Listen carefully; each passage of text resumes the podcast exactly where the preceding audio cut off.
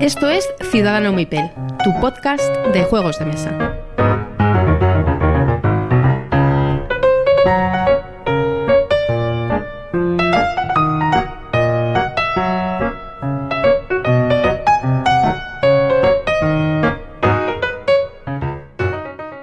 Hola y bienvenidos a Ciudadano Mipel. Ya estamos en el episodio número 13. Buenas noches, Miguel. Hola, buenas noches, jóvenes. Aquí estamos otra vez. Pues esta vez tampoco estamos solos. En el programa anterior nos acompañó Rafa y en este nos acompaña Román, del canal Turbiales y del blog Frikiverso. Buenas noches, Román, ¿cómo estás? Hola, buenas noches, saludos a todos. Y es que hoy vamos a cambiar los cubitos, las losetas y los tableros por dados de múltiples colores y formas, hojas de papel, lápices y borradores, porque hoy vamos a tratar juegos de rol. Así que eh, preparaos porque vamos a hacer un viaje inmersivo sobre los juegos de rol. Pero antes, como siempre, nuestra sección de noticias. Así que, Miguel, adelante. Bueno, hoy tenemos, hoy viene cargadita la cosa, bastante cargada. Bueno, la verdad es que como en todos los programas, porque últimamente Últimamente hay mucha cosa. Y eso que se supone que esta es la época más tranquila del año de noticias lúdicas, que estamos a la espera de, de los grandes lanzamientos que vienen después del verano con, con, con para, Essen. Para Essen, exacto. Efectivamente, pero bueno, ya van va viendo cositas. Yo lo primero que quería comentar son las que me gustan a mí más, eh,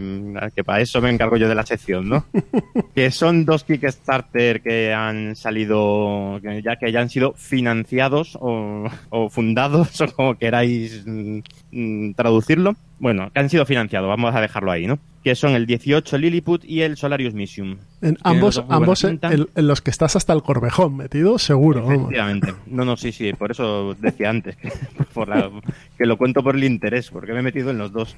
El 18 Lilliput, que tiene muy buena pinta, es un 18XX, pero muy, muy light, muy suavito, con una caja muy pequeñita, muy transportable, reglas más sencillitas, tiene tiene buena pinta, la verdad es que tiene buena pinta y ahí que me he metido. Y el Solarius Mission, que bueno, ese ya lo conocéis, es un juego más durete, uh -huh. que han sacado las, el, el, Kickstarter de la segunda edición, que además viene en castellano, así que pues nada, ahí estamos. Además, el, el, Solarius Mission, por lo que he visto en Kickstarter, eh, había, eh, o sea, te podías meter en un back en español directamente. Sí, sí, sí, cierto. Mm. Lo trae, ¿quién lo traía? Solarius Mission, creo que en ¿SD? español creo que era maldito, ¿no? No, creo que era SD Games o alguno de estos. No sé si SD Games. Sí, sí. No recuerdo ahora mismo. Pues lo miramos antes de que termine el programa para decir la, la editorial que, Estupendo. que nos lo va a traer. Y luego, ¿qué más cositas? Pues, bueno, vuelvo a barrer para casa. ¿eh? Eh, un P500 nuevo que tiene una pinta muy buena eh, de GMT,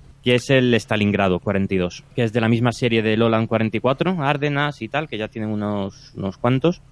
Eh, y, nada, acaba de salir en P500 y creo que ya ha pasado el corte. O sea, que es que ha sido salir y, y bueno, en, en, dos, tres semanas que llevará un mes o como mucho, ya ha pasado el corte y, y, nada, este juego estará, estará en nuestras mesas en los próximos meses sobre la batalla de Stalingrado. Este es... que no, este sistema con Stalingrado puede ser, vamos, la bomba. Este es de, bueno. de Simonich, ¿no? Del diseñador sí. este. Vale. Eso es, sí, sí, sí. Así que muy bien, muy, muy contento con esos nuevos lanzamientos. Una cosita. Luego, una cosita antes. De, hablando de P500, hay una cosita ahí perdida en el P500 de la gente de GMT que se llama Versalles 1919. Que a, a los que os guste Churchill y los juegos y Pericles y los juegos de negociación y los temáticos que saca de vez en cuando GMT, le tenéis que echar un ojo. Porque pues tiene muy buena pinta. Eso se apunta, sí.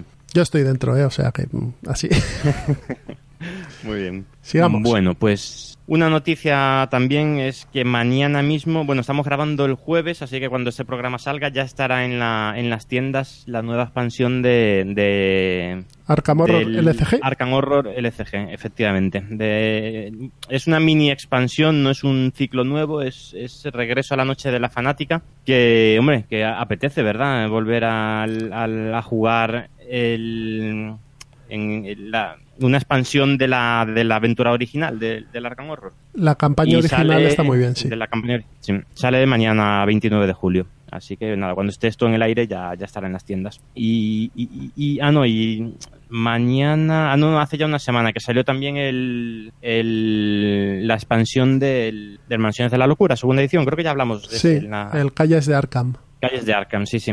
Mm, Mañana me pasaré a ver si tengo tiempo y me paso por cuarto de juegos a por a recogerlo. Pues mañana tienen que traen de nuevo, que lo he visto en el vídeo este que promocionan. Sí, sí, sí, eso es, sí. Lo tenía, de todos modos lo tenía, lo tenía guardado. ¿Qué más? Pues hay muchas noticias interesantes y como siempre últimamente, pues eh, más juegos, buenos juegos anunciados en español, que ya es una, esto es una gozada, ¿eh? Esto comparado con hace unos años, es que todos los grandes juegos salen en español. Va a salir Ex Libris, que bueno... mm, El, el- el de los gnomos, el de los gnomos libereros. Sí, sí, sí, lo va a sacar De Beer en español. Este juego parecía que iba a ser uno de los juegos del año. En, en verano decían, "Uf, este es- va a ser el juego de Essen, este, porque tuvo mucho éxito en la feria en la, en la americana, pero se ha desinflado un poquito. Pero bueno, a ver, siempre está bien que nos traigan estos juegos en castellano. Hombre, si está a buen Y- precio, es, yo creo que es un juego que, que puede dar, puede dar, y aunque suene redundante, puede dar juego a mucha gente. Mucho ¿eh? juego.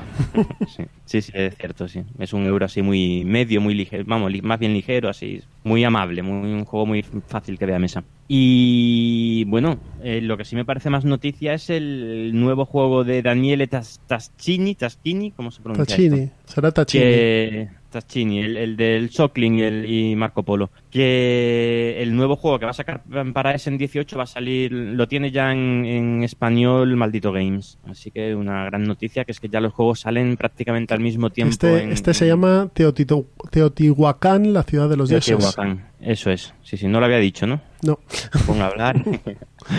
Vale, pues una gran noticia. O sea, ya pasó con alguno el año pasado, que en, en Essen ya salió en español. No es lo habitual, desde luego, pero bueno. Y no sé, bueno, tampoco sé, me- aquí me estoy yo mm, metiendo en camisa de once varas. Igual lo tiene maldito, pero para los meses posteriores, como hizo con, con Terraforming, ¿no? hombre, si sale, siguiendo lo de Terraforming, si sale en, en, el, en este es en el 18, que será octubre, a lo mejor para principio del 19 ya está Sí. en español. Sí, No sé, es. depende si hacen esta, Sea como sea, está muy bien, ¿eh? Principios de 19 tener este que apunta a ser un gran juego, tenerlo en, en castellano, pues estaría muy bien. Sí, si hacen esto de la versión eh, internacional, perdón, a la vez que la versión original que hacen ellos, del idioma en el que se edita originalmente, eh, se tarda menos. Si no, bueno, tarda Sí, un sí. poquito más. Claro, eso depende mucho de- del tipo de juego que. Si es independiente del idioma es muy sencillo hacerlo.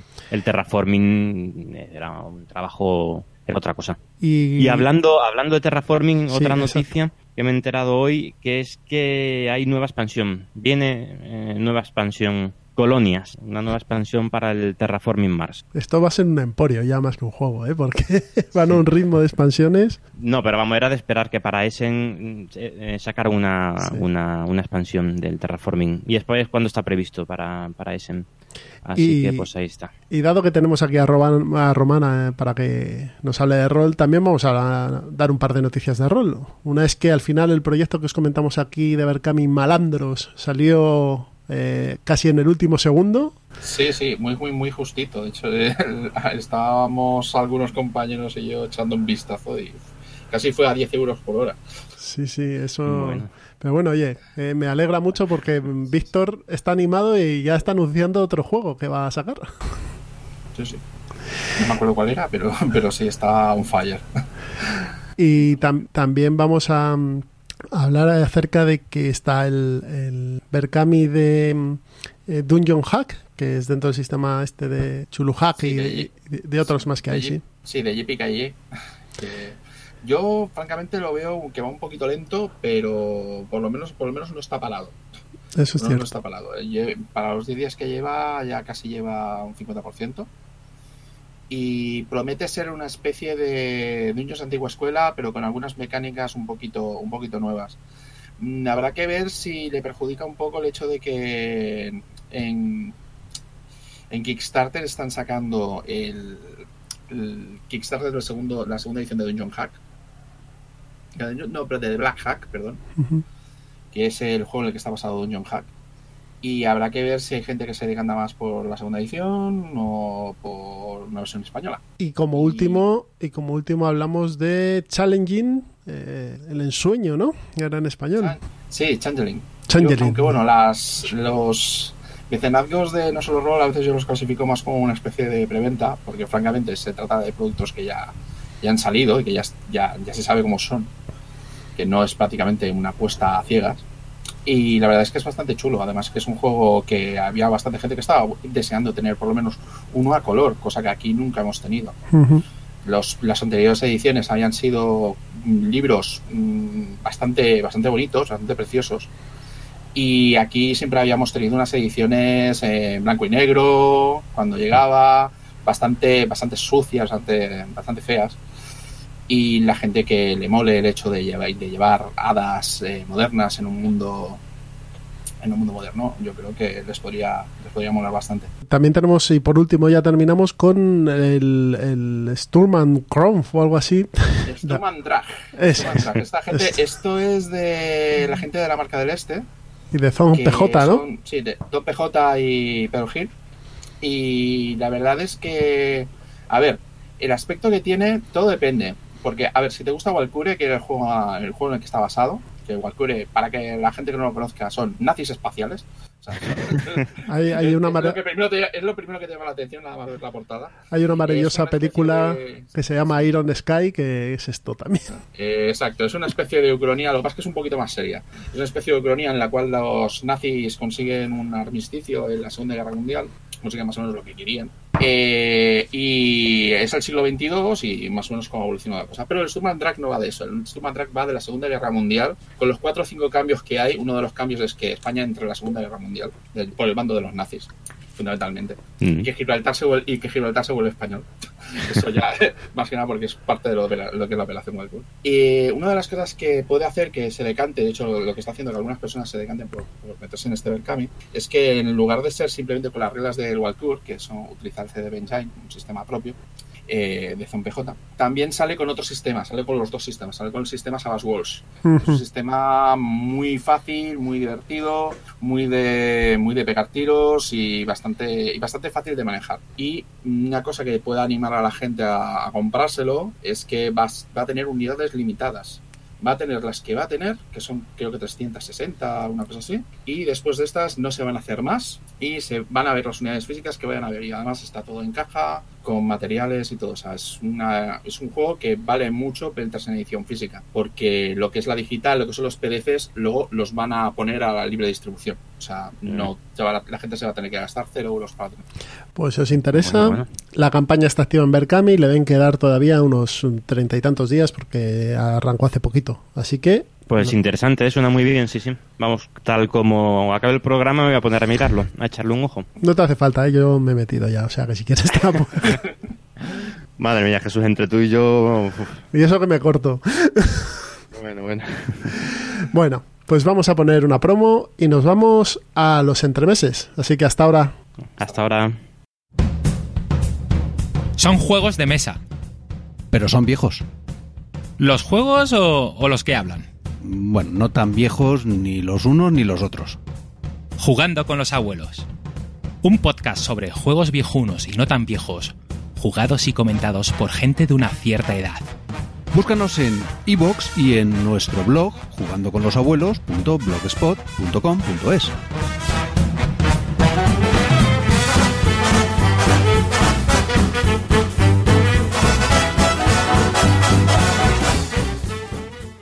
Ya estamos en los entremeses y hoy vamos al año 2016, a un juego de cartas de Justin Kepin Manen, Brady Salder y Adam Salder.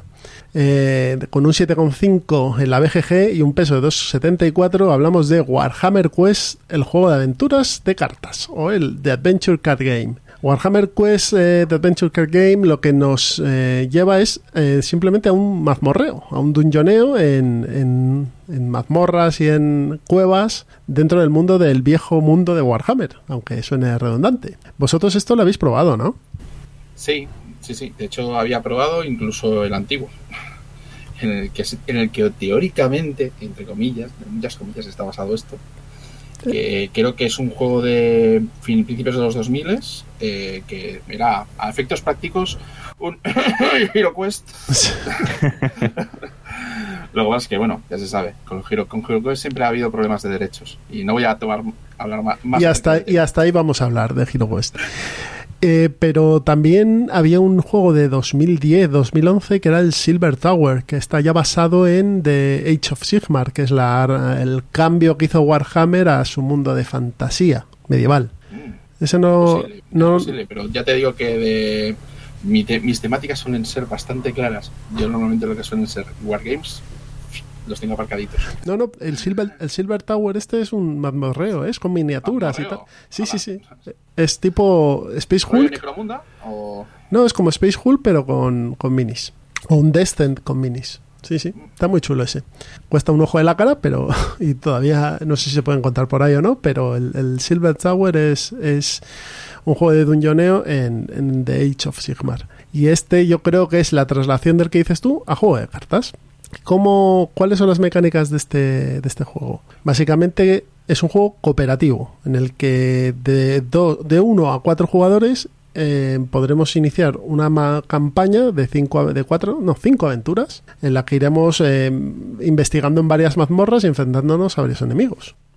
Sí, lo que haremos simplemente, lo que haremos simplemente es que iremos atravesando localizaciones en las cuales nos iremos encontrando con enemigos y a medida que vayamos intentando superar principalmente los enemigos, eh, intentaremos eh, explorar lo más rápidamente posible o no, porque a veces depende del lugar, a lo mejor explorar es un poquito más difícil, eh, encontrando tesoros, encontrando trampas, encontrando peligros y eh, también encontrándonos con el antagonista, que siempre hay un antagonista en casi cualquiera de los escenarios. Sí, el, el famoso antagonista que siempre va a estar por allí fastidiando a- al grupo de aventureros. Además, eh, como juego de cartas, eh, una, una de las ventajas que tiene sobre los juegos de tablero, y hablo de ventaja porque es una ventaja práctica, es que eh, no vamos a tener que montar prácticamente nada. Simplemente vamos a tener que tener unos cuantos mazos de cartas eh, y vamos a tener una experiencia eh, en la cual no vamos a necesitar a nadie que se tenga que hacer cargo de la partida. Muy bien, sobre todo para que todo el mundo pueda disfrutar. Y el, casi toda la experiencia va a ser bastante bastante random, o sea, va a ser bastante aleatoria, con algunas excepciones, evidentemente, ya que tendremos eh, toda una serie de enemigos que en algunos escenarios los podremos tener y en otros no. Además, los escenarios van a, van, no son, no son escenarios mm, aleatorios, sino que son escenarios con una dificultad creciente, lo que lo cual quiere decir de que conviene jugar el primero porque es el que menos te va a requerir que tengas objetos mágicos realmente potentes. Sí, porque claro, como todo juego de campaña, los personajes van evolucionando según va avanzando el juego. Aquí los personajes tienen unas acciones básicas, que son cuatro, eh, que van eh, representadas por cartas, y esas acciones van mejorando eh, a medida de que la campaña va avanzando. Exacto, entre campaña y campaña puedes elegir si quieres me- mejorar una de tus cuatro acciones, una de tus cuatro cartas, a una versión avanzada que es un poquito más potente. O, eh, bueno, de hecho son varias acciones. Puedes también hacer ir a un herrero para conseguir objetos, aunque serán normalmente objetos de tipo normal. Eh, y mm, puedes intentar también aumentar la cantidad de cartas que puedes llegar a tener. Sí, vas, vas mejorando tu personaje. Hemos hablado de las cartas de acción. Dime, Miguel. Eh, mejorando el personaje, pero una cosa interesante es eh, la sencillez que comentaba Roman de que es sacarlo y ponerte a jugar. No tienes que, no hay un deck building previo, no tienes que preparar tu mazo de juego como puede ser en, en No, otros no, juegos de cartas. No, en no este, tiene, no tiene- o sea, tiene un pequeño deck building, pero realmente es la preparación de la aventura.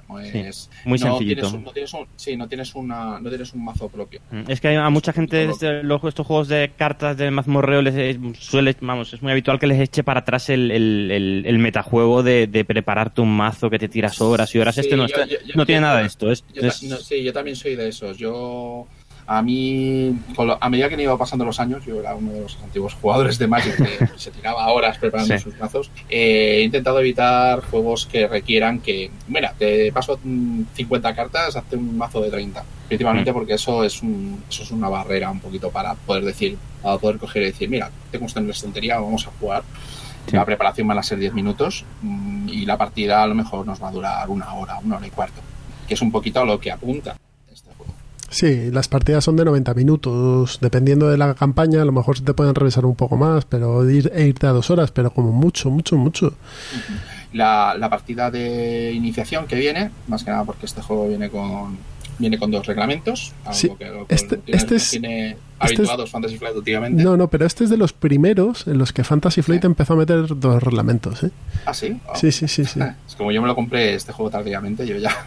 Sí, porque eh, empezaron con, que ahora lo llevan todos, el aprende a jugar y el glosario para que cuando tengas dudas lo, lo revises. La verdad es que cuando lo vi la primera vez digo, ostras, qué, cosa más, qué cosa más liosa. Si quieres decir que con esto voy a aprender a jugar.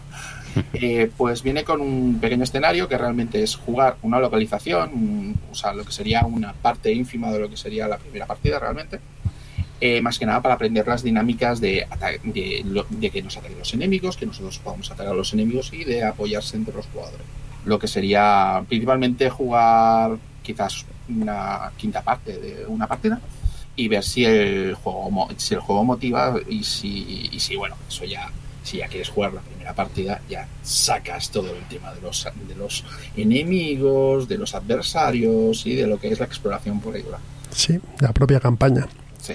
Eh, bueno, hemos hablado mucho, un poquito acerca de, de cómo va, de, de qué va el juego, pero no tanto acerca de cómo es la dinámica de cuando se juega.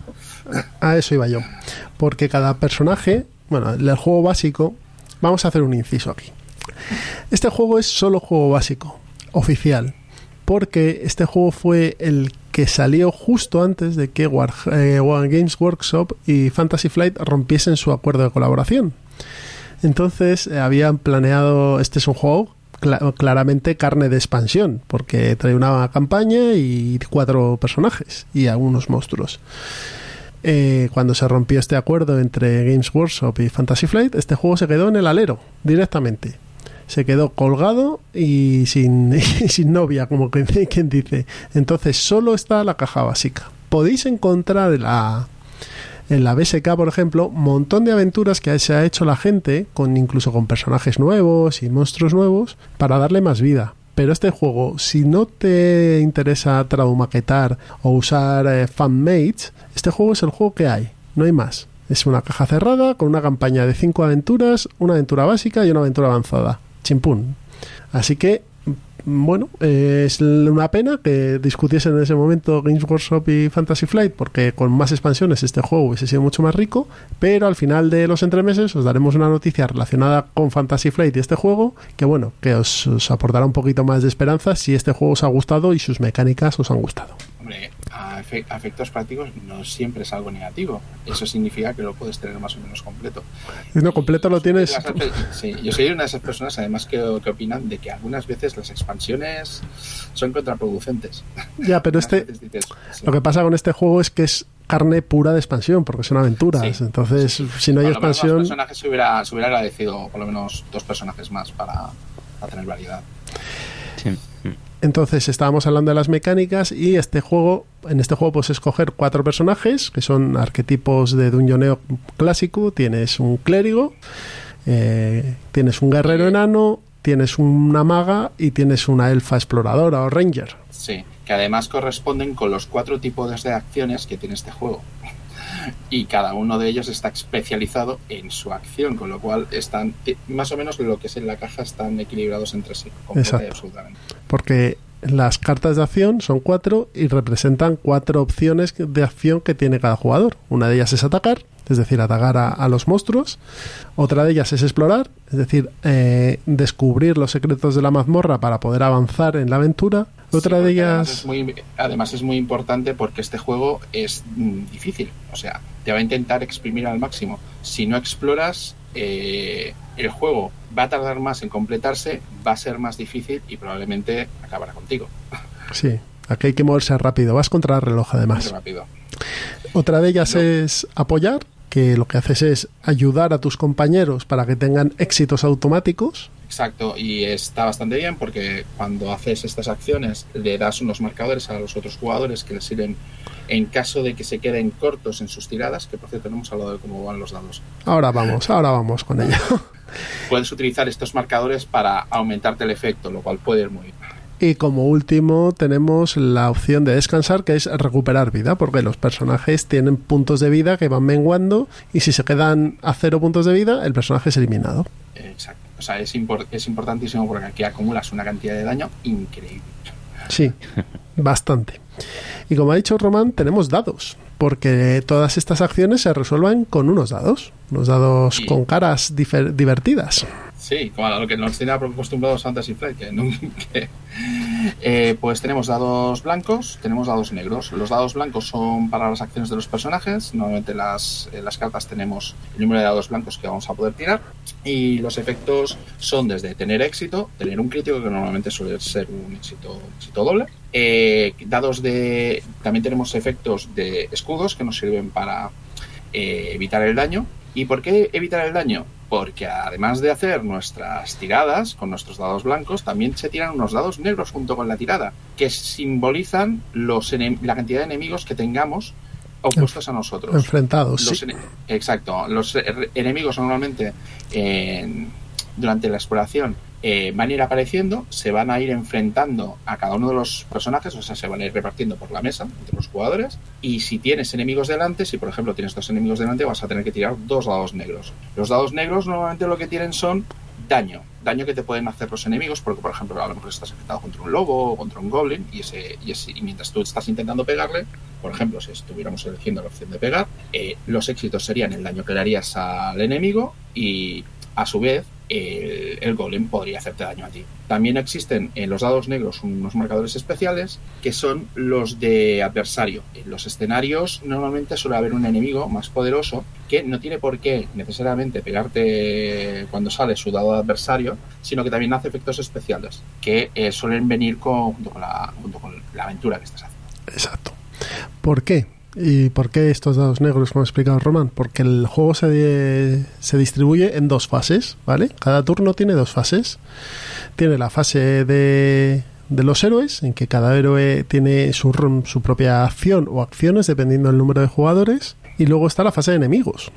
Claro, eh, aquí acumulas mucho daño, como ha dicho Román, porque cuando tú atacas, los enemigos te atacan y en la fase de enemigos también te atacan, con lo cual tienes doble impacto, ¿vale? Sí, sí, además hay mecánicas un poco especiales. De hecho, no todo se resumen en las cuatro acciones que, que hemos comentado, porque hay algunos personajes que a lo mejor son muy buenos en lo suyo y además de lo que suelen hacer, pueden, por ejemplo, girar, girar o agotar algún enemigo para que no actúe y cosas así. Sí, porque claro, las, las acciones de cada personaje tienen como efectos diferentes dependiendo del personaje que sea, ¿vale? O alguno ataca más, otro ataca menos pero ataca a distancia, etcétera. Exacto. Y además hay algunos enemigos que nunca está, no se reparten entre los jugadores, sino que se mantienen a distancia atacando a distancia y a veces son difíciles, por ejemplo, para el guerrero enano llegar hasta ellos, salvo que se enfrente a ellos, entonces ya mm, recibe un montón de daño. Y también otra cosa interesante de estas cartas es que eh, la carta en la cual eres especialista eh, tiene un efecto especial, porque estas cartas se agotan. Las, distintas acciones que vayamos realizando, a medida que las vayamos haciendo, vamos a, vamos a girarlas y no las podremos repetir, salvo que utilicemos nuestra carta especial, que depende del personaje. Hay una de las acciones que si la utilizamos, inmediatamente después se giran todas las cartas que tengan. Exacto. Y hace que como que recuperemos todas nuestras acciones y podamos seguir haciéndolas. Y básicamente esto es el juego, la mecánica del juego. No, no Sí. tiene mucho más misterio. Luego hay algún detalle más, eh, el enfrentamiento con los antagonistas. También cada aventura tiene una hoja propia, ¿vale? Una pequeña tarjetita en la que viene la descripción de la aventura, la preparación del mazo y un contador de tiempo en el que van a ir pasando cosas malas cuanto más tardemos en explorar la, la mazmorra, que es lo que comentábamos antes. Y los efectos que hace el antagonista en caso de, salirse su, de salirle su dado. Eso es. Entonces, eh, como juego de mazmorreo, es un juego muy interesante, es un juego muy de conversación, muy de hablar entre los jugadores, porque... Sí, porque es difícil. Eso es. Muy difícil. porque es difícil, porque te sale un enemigo en las sombras y dices, este me va a venir a mí, no te va a venir a ti, espérate tú, le ataco yo para que me venga a mí porque yo tengo tal. Sí, este Entonces, es un juego en el cual hay que conversar mucho. y es un juego que, como os hemos comentado, eh, eh, bueno, fue está cerrado, con lo cual, si lo queréis adquirir en venta directa, no sé si habrá mucho ejemplar, Eh, yo por Barcelona todavía los veo, ¿eh? pues en venta directa todavía debe haber algo en sobre todo en alguna en grandes tiendas pero en segunda mano se mueve montón montón de, de juegos. En los, eh, los foros eh, normales eh, se muere, o sea, habituales, se mueven mucho y a buen precio, porque es eso, la gente al final se juega la campaña y ya no puede jugar más, con lo cual lo vende. Sí, eh, bueno, también hay- está el efecto de que no es un juego para todo el mundo. Sí, tienes que tener, tienes que ser muy dungeonero, ¿vale? Y, y meterte Bueno, no mucho en el tema. sor- sorprendentemente te diría que casi que no, ¿eh? porque es un juego que por los tipos de mecánicas que tiene que son que son muy cíclicas, porque son eh, realmente no hay, hay una diferencia entre los personajes, pero no una diferencia entre lo que realmente hacen los personajes, porque realmente hacen los cuatro tipos de acciones, los cuatro. Eh, realmente llega un momento en que te, sobre todo si eres muy muy muy muy rolero, se te hace muy mecanicista. Por ejemplo, otros juegos que son tipo campaña con cartas, como por ejemplo el Pathfinder, eh, yo la experiencia que tengo de gente rolera les gustaba bastante más a pesar de que es bastante más caótico y las reglas son mucho menos claras. Ya, pero, bueno, está el efecto de los objetos mágicos y de fliparse. Claro, porque yo creo que Pathfinder es un juego sacado de un juego de rol para jugar al juego de cartas y este es un juego de tablero transformado en un juego de cartas. Entonces, Eh, exacto.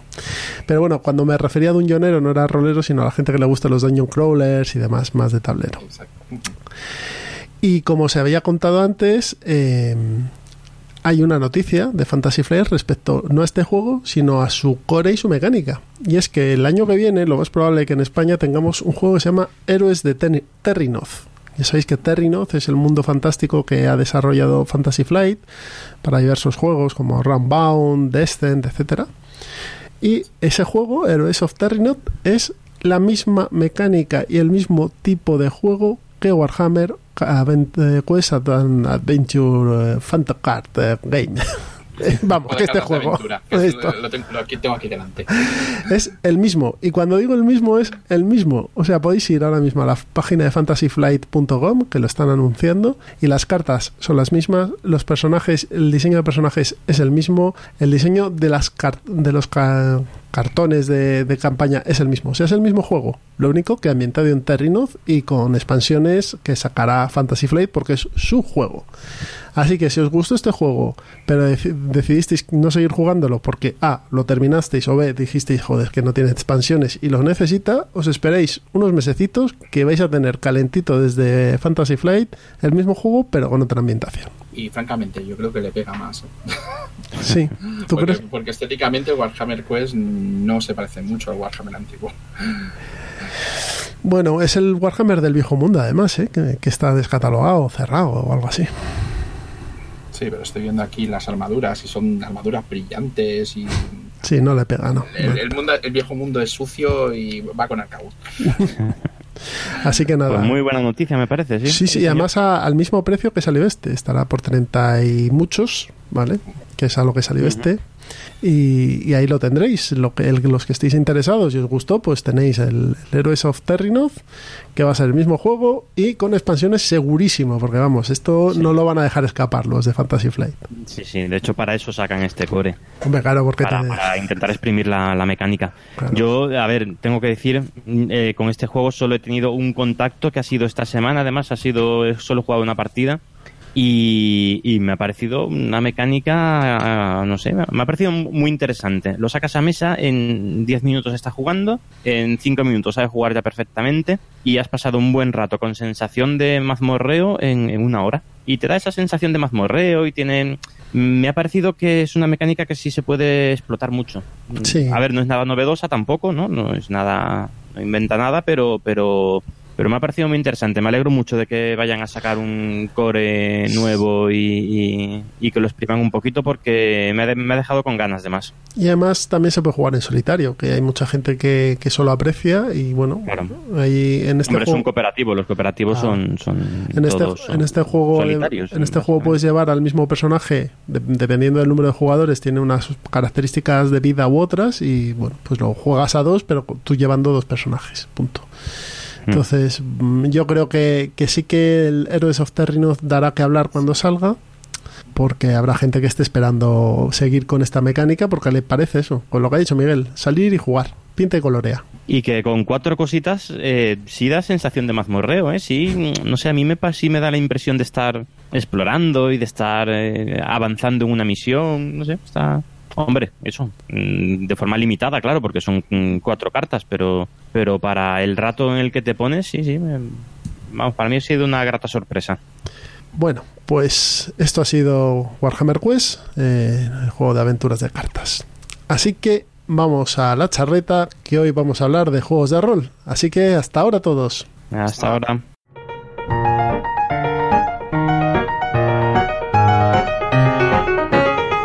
Pues ya estamos en la charleta.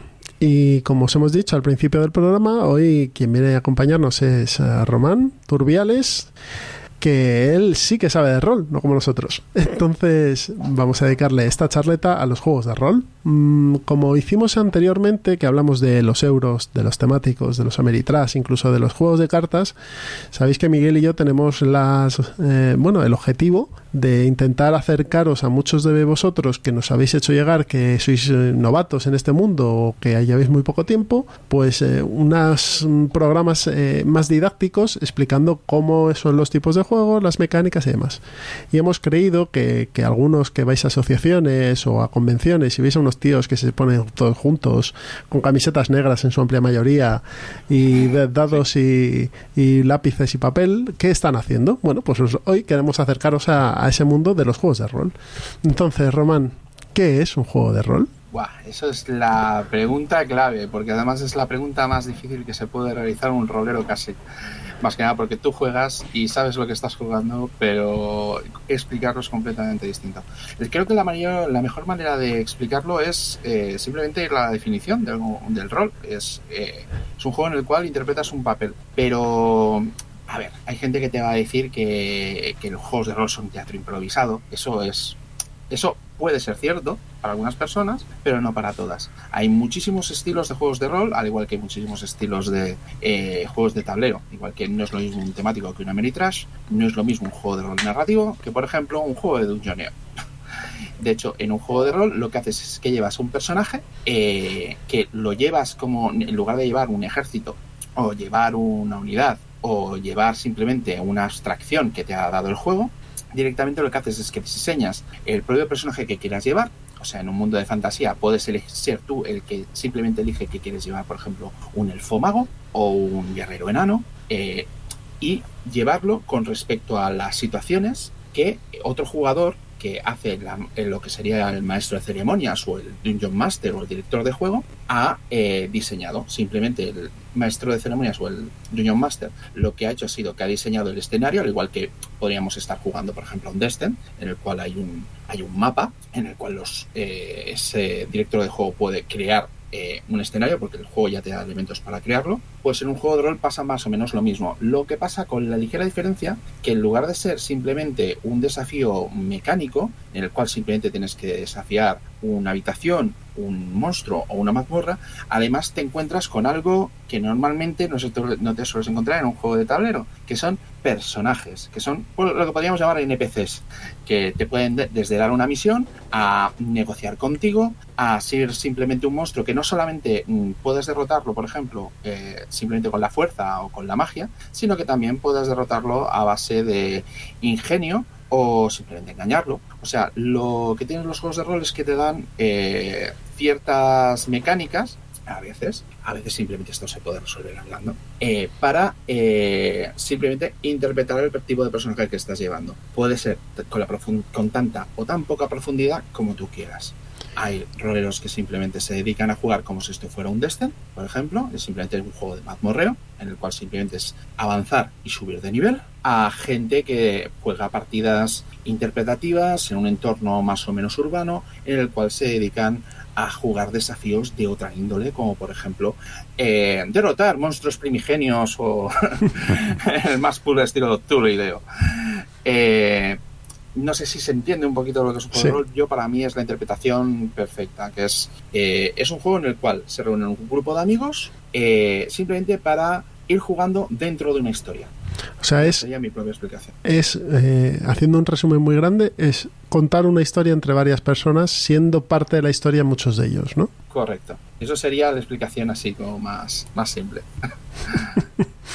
y, y, muy, y, muy, buena explicación, sí, señor. Sí, sí. Y Y claro, los juegos de mesa llevan muchos años entre nosotros. El Go lleva más de mil años, pero los juegos de rol son algo relativamente reciente, como quien dice. Sí, pero son una evolución. De hecho, la creación de los juegos de rol y de cómo surgió, cómo surgió realmente surgió de los wargames. Eh, un tipo llamado Gary Gygax, que tenía una pequeña empresa llamada TSR, eh, conoció a otro tipo que se llama De Barneson, eh, que según parece estaba utilizando uno de un juego que había diseñado el propio Gygax, que se llamaba Chainmail, que era un juego de miniaturas eh, de medieval, en el que simplemente Gygax había hecho un, pequeño un pequeño apéndice que era para jugar con monstruos de fantasía. Para jugar con monstruos de fantasía y además jugar en escala 1-1. Pues de Arneson, de Barneson, que era un tipo que, bueno, era guardia de seguridad en aquella época, eh, le presentó a Gygax eh, la manera que más o menos él estaba jugando, que era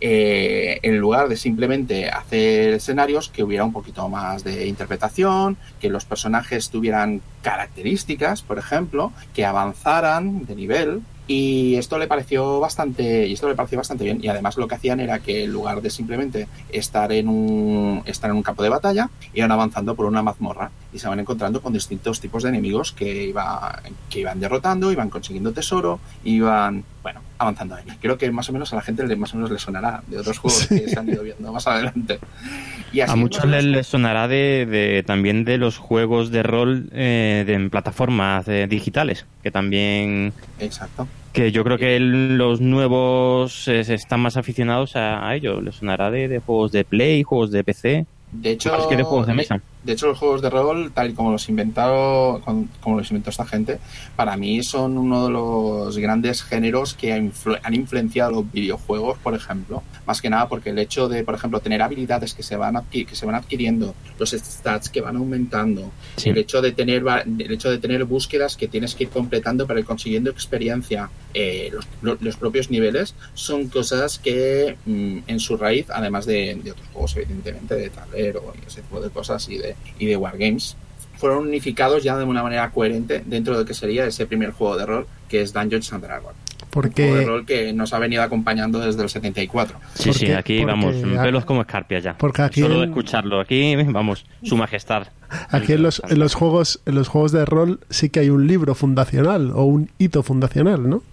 Sí, sí, los libros blancos de Gary Gygax, aunque bueno, la verdad es que son, ahora mismo tú te los lees y salvo que seas muy culo duro, son difíciles de tragar, ¿eh? porque son libros que son prácticamente son artesanales, las reglas están, están muy dispersas, nada que ver con lo que hay hoy día, que prácticamente te puedes coger un libro y aunque no hayas jugado nunca rol, más o menos se medio entiende que hay algo que te están intentando explicar.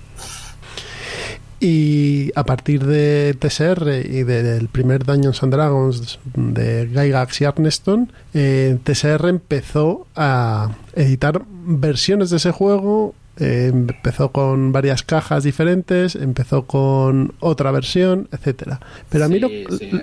ya sacaron juegos en plan rollo del espacio, del oeste. Vale. Y empezaron lo, a, a utilizarlo para otros terrenos. Lo que me interesa es cómo ese concepto que manejaba Arneston y que le confiere a, y que comparte con Gigax pasa a otras compañías y sale Traveler en 1970 y algo. Sale una razón bien sencilla. Eh, ya los propios la propia comunidad que había en aquel momento eh, de Wargames en los años 70 era tenían sus propias compañías, cada cual, cada cual más grande, y las compañías que se dedicaban a los distintos wargames, eh, bueno, más que las compañías que, que se dedicaban a los distintos wargames, porque eso vino luego, los aficionados que cogían el Dungeons and Dragons y de repente decía, ¡Hala! ¿Se puede hacer esto? Eh, ya le empe empezaban a mirar las ya empezaban a mirarlo y empezaban a sacarle puntilla. En plan rollo mmm, esto está bien pero esto se podría mejorar mmm, bueno mmm, las armas ¿por qué las armas todas tiran con un dado de 6? porque en el primer Daños and Dragons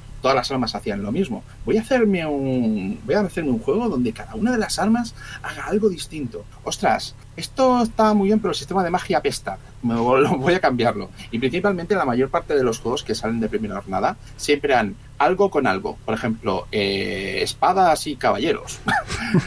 Más que nada, intentaban imitar incluso hasta el nombre.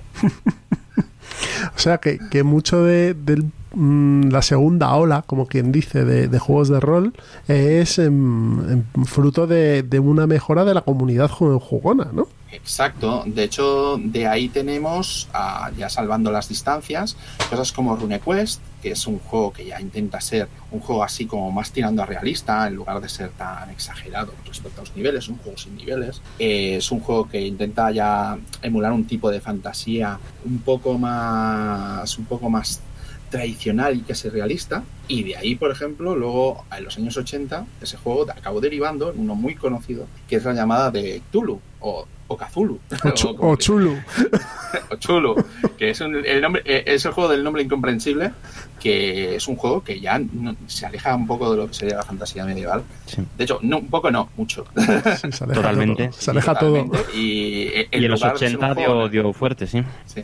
En lugar de ser un juego en el cual te dedicas a explorar mazmorras y eliminar monstruos, te dedicas a investigar misterios. Investigar misterios, intentar algunas veces acabar con planes de cultistas y bueno, eh, es un es un tipo de juego que además no, es el único, también luego salen juegos de superhéroes, juegos de ciencia ficción como el Traveler, que al principio no tenía no tenía avances de, de experiencia, por ejemplo. Son cosas que se han ido añadiendo. De hecho, eh, el mundo de los juegos de rol es un mundo como casi todos los de hobby que se alimenta mucho de las sinergias, mucho de las sinergias, mucho de las tendencias.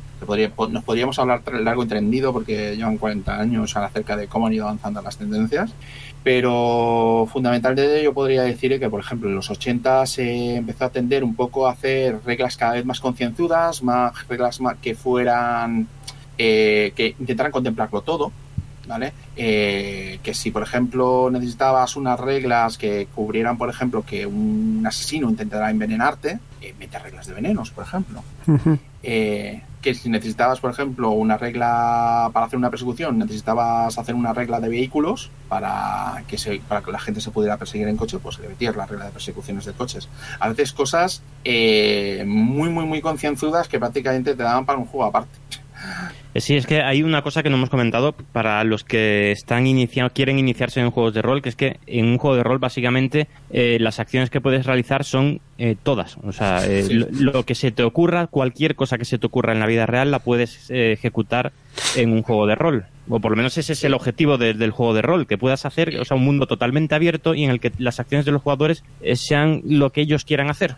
De hecho, Exacto, de no- hecho no tiene- hay, no tiene- sí. hay un vacío, porque yo lo he sentido me- me- Ujú. hace muchos años, pero bueno, pero el- vacío de las primeras partidas de rol es, ¿puedo hacer lo que quiera? Sí. ¿De verdad, de verdad? Sí. Eso normalmente acaba con tu personaje muerto. sí. Pero es ese, Normalmente- es- es- ese vacío de la no regla, ¿vale? De la no regla de, oye, es que ahora mismo me quieres subir a la barra de la taberna y ponerme a bailar. Puedes hacerlo. Las consecuencias luego ya serán otras. Pero Sí. Eso yo Lo creo que pasa mucho. Sí, pues eh, efectivamente, puedes hacer prácticamente lo que quieras. Evidentemente con una serie de con una serie de cortapisas. Evidentemente, si estás jugando una partida moderna, no te vas a cuando te si te vas a un balcón y te tiras po- y, y te tiras, no vas a volar. Salvo que haya una justificación dentro de la historia que justifique que vueles.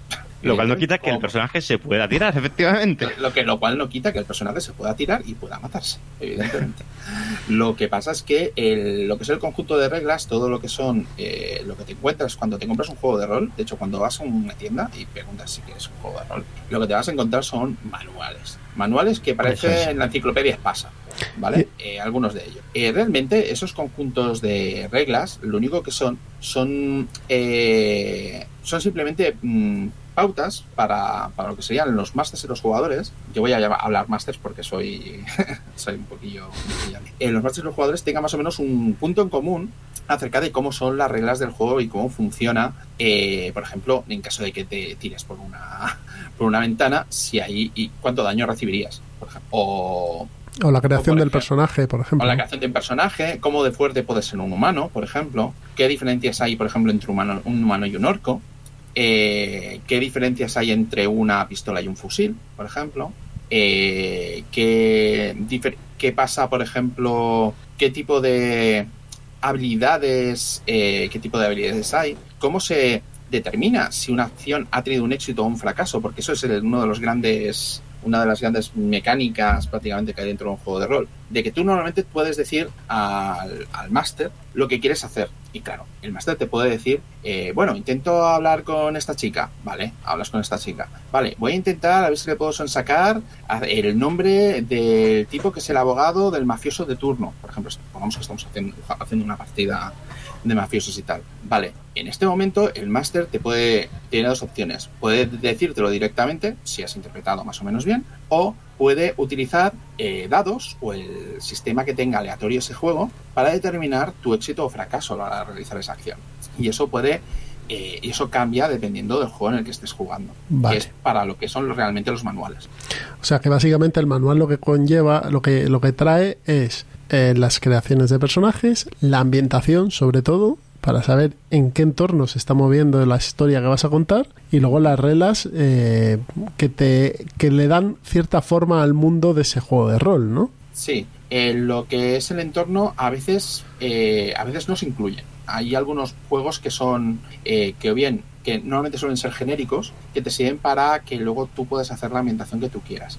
Por ejemplo, Dungeons and Dragons es un juego que viene sin ambientación. Viene con una ambientación... A ver, viene con unas reglas que ya te indican de que va a ser un juego de mazmorreo. Pero la ambientación, las, por ejemplo, los países, eh, la, las y el entorno en el que vas a jugar no viene definido, está hecho para que tú te lo puedas tú te lo hagas. Pero, Pero sí trae, sí. trae mm, enciclopedia de, de, monstruos, de adversarios y tal, ¿no? Eh, exacto, pero esos monstruos mmm, vienen sin un contexto. Sí. O sea, vienen, sí, vienen sin un contexto. Te vienen algunas cositas perfiladas. Sí, pero ya en el Beholder, te bloque, dice en el cuatro- básico te dice: hay 8 o 9 mundos de Dungeons and Dragons. No te presentamos ninguno, pero que sepas que existen, que están aquí. Vale, bien. Eh, pero hay otros juegos que sí que te vienen con su propio con su propio trasfondo. Por ejemplo, el Resurgir del Dragón, que es un juego que está basado en última edición de Dungeons and Dragons, eh, viene ya con su propio trasfondo. Tiene unas paginitas un poquito escuetas, pero ya por lo menos ya tienes algo por donde, por donde Sí, avanzar. o, o juegos En como... la llamada de Tulu Claro. viene con su propia ambientación y realmente es autoexplicativa porque es nuestro mundo. Sí, pero, pero, pero en la llamada de Chulu mm, las reglas son seis páginas, seis hojas y la ambientación es el resto del juego. Sí, más o menos. Ah, sí, podríamos- sea, lo y, que es- la- y lo que, y lo- que es interesante, las partidas, porque no solamente estos juegos no solamente vienen con reglas, con ambientaciones, sino que hay algunos que vienen ya con partidas de ejemplo, para que tú no te tengas que pensar la, la Sí, partida. sí, sí, con aventuras ya predefinidas. Sí, ya de hecho, Bargel, creo recordar que se llamaba, ¿no? El- el- el- el- la, la primera del AD&D, no sé si os acordáis. No. Bar- Bargel era el... No me acuerdo. Ah, Bargel, Sí, sí, del- de Bargel. la caja roja. Sí, Sí, de hecho, esa, esa caja, a pesar de que es una caja, bueno, es la primera caja con la que es el primer juego que se editó aquí, sí. eh, la caja roja del Almau, Sí. es bastante mítica porque tiene esa, esa aventura en concreto, cumplía con una de esas cosas que yo le echo en falta a muchos juegos actualmente, que es que tuviera una guía comprensiva que tú pudieras coger, no saber absolutamente nada de juegos de rol y simplemente te fueran enseñando poco a poco. Porque eh, a mí esa, esa partida estaba hecha como una especie de dirige tu propia aventura y te iba enseñando poco a poco. Esto es la creación de personaje, esto es el ataque. Si para atacar tienes que utilizar este dado y tienes que, y tienes que sacar más de tanto. Y iba poquito a poquito enseñándote un poco, un poco lo que podías hacer. Y luego ya, cuando llegas a determinado punto, "Bueno, de aquí haz tus aventuras. Sí, Está yo, bastante bien. yo esa caja la tengo que se cae a trozos directamente. Afortunado eres.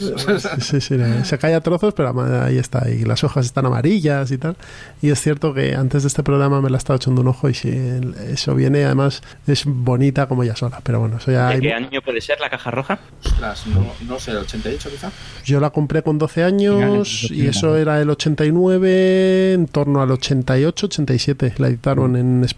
Esta es una esta es una de las visitas que os he comentado que de los viajes que hacíamos nosotros. Sí. era fue uno de ellos fue para conseguir esta caja que, que es una, una, una experiencia muy curiosa que, que teníamos nosotros. Yo jugué a- jugaba mucho al rol a finales de los 80 principios de los 90 Eh, voy a, a- Jesús pon aquí ahora la musiquita de jugando con los abuelos porque vamos a contar eh, eh, aventuras del- de los abuelos cebolleta situados años 80, Cádiz. Imaginaos cómo mm, de fácil podría ser conseguir un, manual de rol en, Cádiz en mediados finales de los 80. Entonces nos reuníamos los, los eh, grupito de, grupito de amigos y nos hacíamos un viaje en el Sebibus, que era el autobús que iba de Cádiz a, a Madrid mm, por la noche, cogíamos el autobús, autobús a las 12 de la noche, llegábamos a, a, Madrid, a la estación antigua de, de Méndez Álvaro a las 8 de la mañana 12 horas de viaje, bien, así, bien. No, no, de, de 12 de la noche a 8 de la mañana, eran, eran 8 horas. 8 horas, 8 horas. Y, y nada, de ahí desayunábamos y nos íbamos a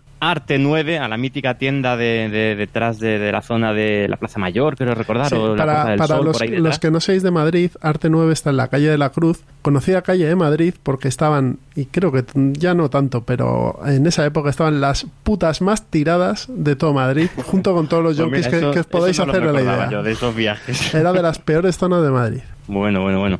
Pues nada, nos íbamos ahí, eh, íbamos a, a la tienda, eh, cogíamos nuestros manuales de casi siempre íbamos a por material de, rol, eh, manuales, dados, porque es que conseguir un dado de 20, un dado de 12, un dado de 10 en Cádiz en los 80 no era fácil, os lo puedo asegurar. Entonces veníamos hasta Madrid, nos comíamos 8 horas de autobús por la noche, pasábamos el día en Madrid y nos comíamos otras 8 horas de autobús de vuelta en la noche siguiente.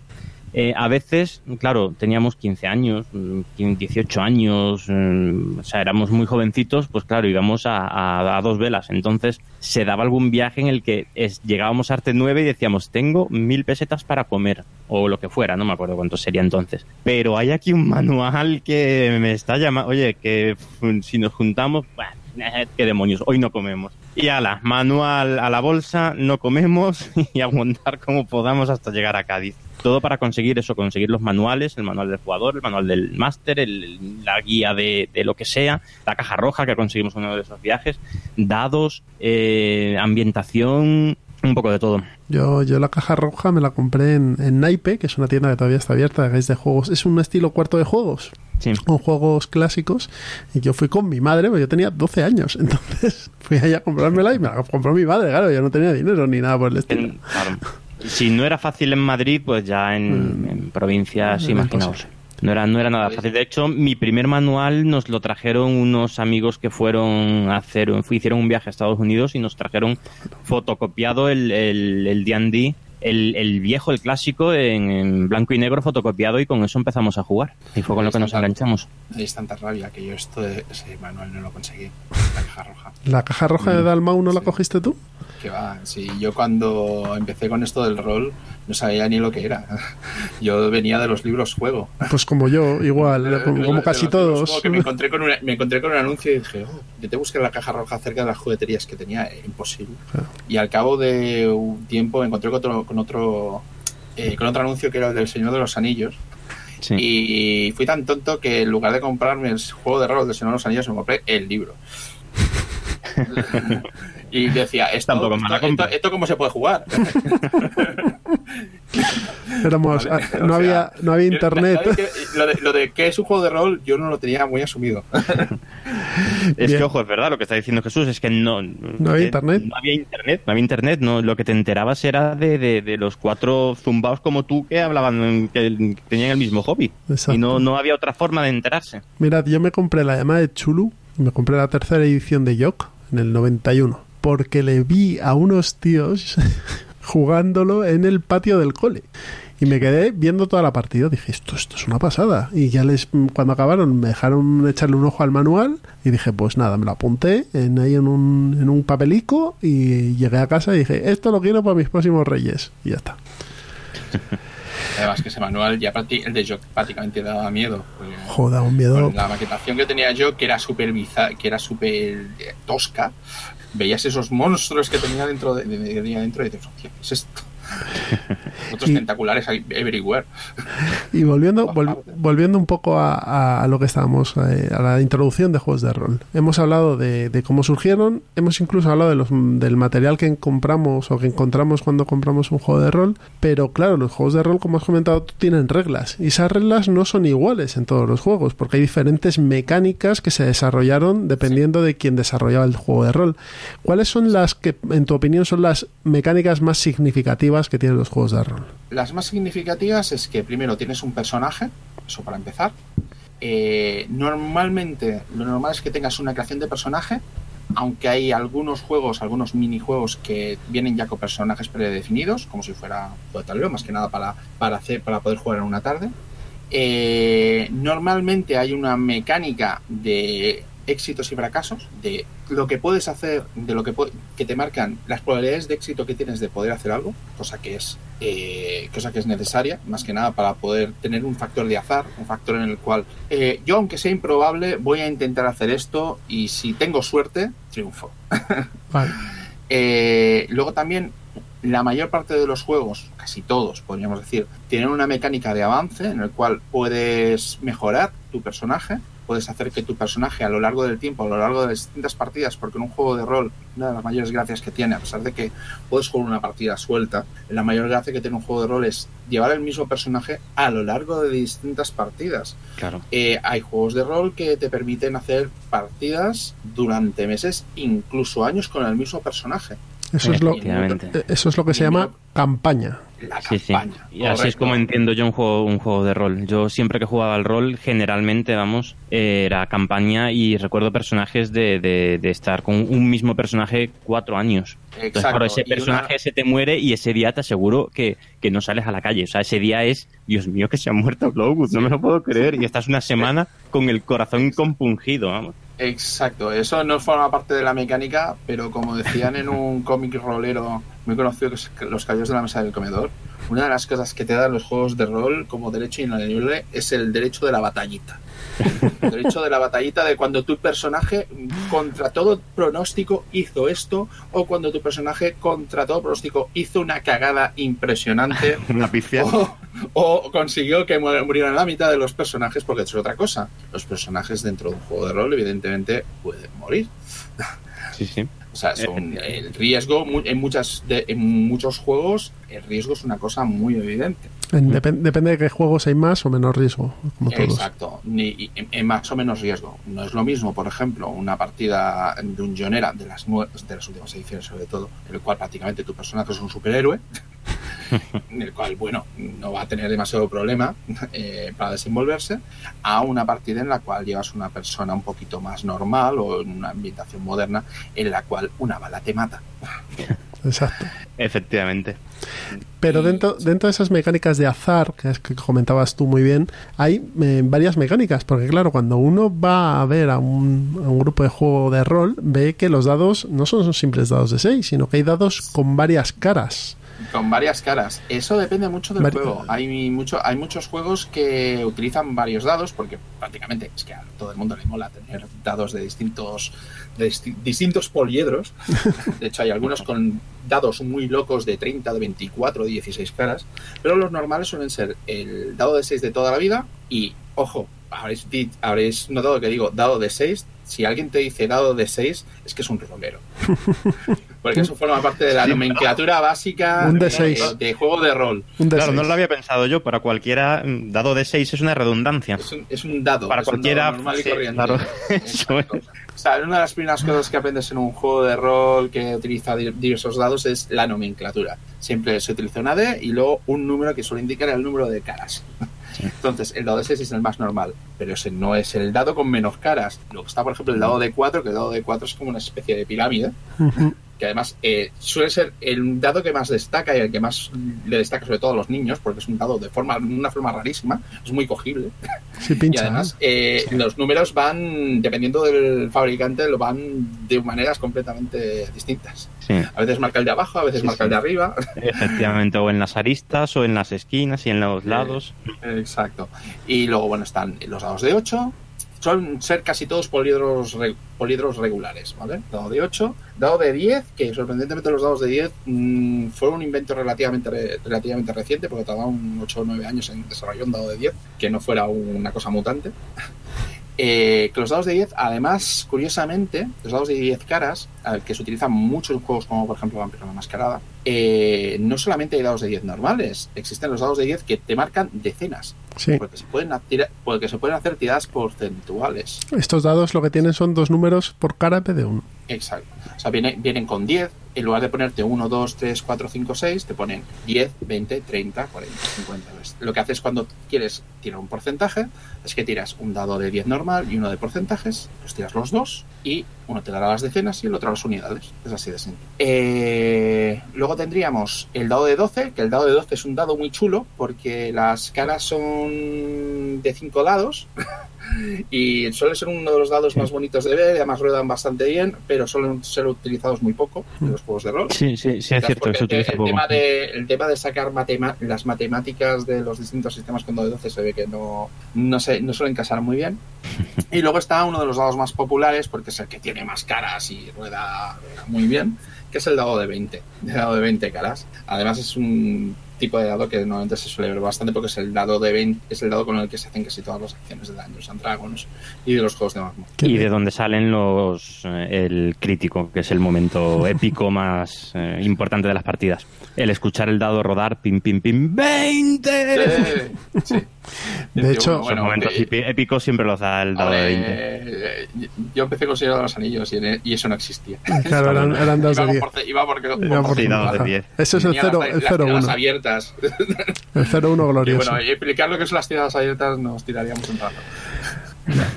Pero bueno, el de 20, de hecho, hay, un, Eh, si- hay un sistema que es el sistema de 20, ¿no? Sí, de hecho, sí, Sí. eh, sí, de hecho es un sistema que sacaron en los 2000 que fue un intento, sobre todo hacia la tercera edición de Dungeons and Dragons, de hacer un sistema básico para casi prácticamente todo. Eh, realmente fue abandonado por la, lo sacó la propia Wizards of the Coast, que consiguió los derechos de Dungeons and Dragons después de que TSR cerrara, a- bueno, quebrara, mejor dicho, a mediados de los 90. Eh, Wizards of the Coast se hizo con la empresa y sacaron una edición nueva que era un poquito más moderna, porque la edición es antigua de Dungeons and Dragons, ¿os acordáis que he dicho que la caja, que la caja antigua, los libretos blancos eran un poco caóticos, tenían reglas un poquito, un poquito marcianas? Bueno, a lo largo de los años fueron arreglando ese, te- eh, fueron arreglando ese tema, pero nunca fue superado del todo, porque tenían una vieja guardia que se resistía un poquito a los cambios, la empresa no estaba muy por hacer demasiados cambios para no perder clientes, ese tipo de cosas. Y Wizards, como ya lo petaba con el tema de Magic de, de Gathering y tal, y además la gente de Wizards eran muy, muy, muy, muy roleros, pero mucho. eh, se dedicaron a coger algunas de las mentes pensantes más destacadas de su época e hicieron una edición que era la edición de 20, la edición 3.0 que fue la que eh, fue la que sacó el logo de 20 que fue uno de los primeros juegos con el sistema dado de 20 que luego fue utilizado para Star Wars la gente que haya jugado a los videojuegos de Caballeros de la Antigua República por ejemplo Ujú. se habrán visto un sistema que dice, esto parece que he utilizado dos de 20 caras. Pues no, es que era el mismo sistema que Dungeons and Dragons. Eh, sacaron incluso una llamada de Tulu de 20 y sacaron un montón de juegos, de hecho un montón de empresas.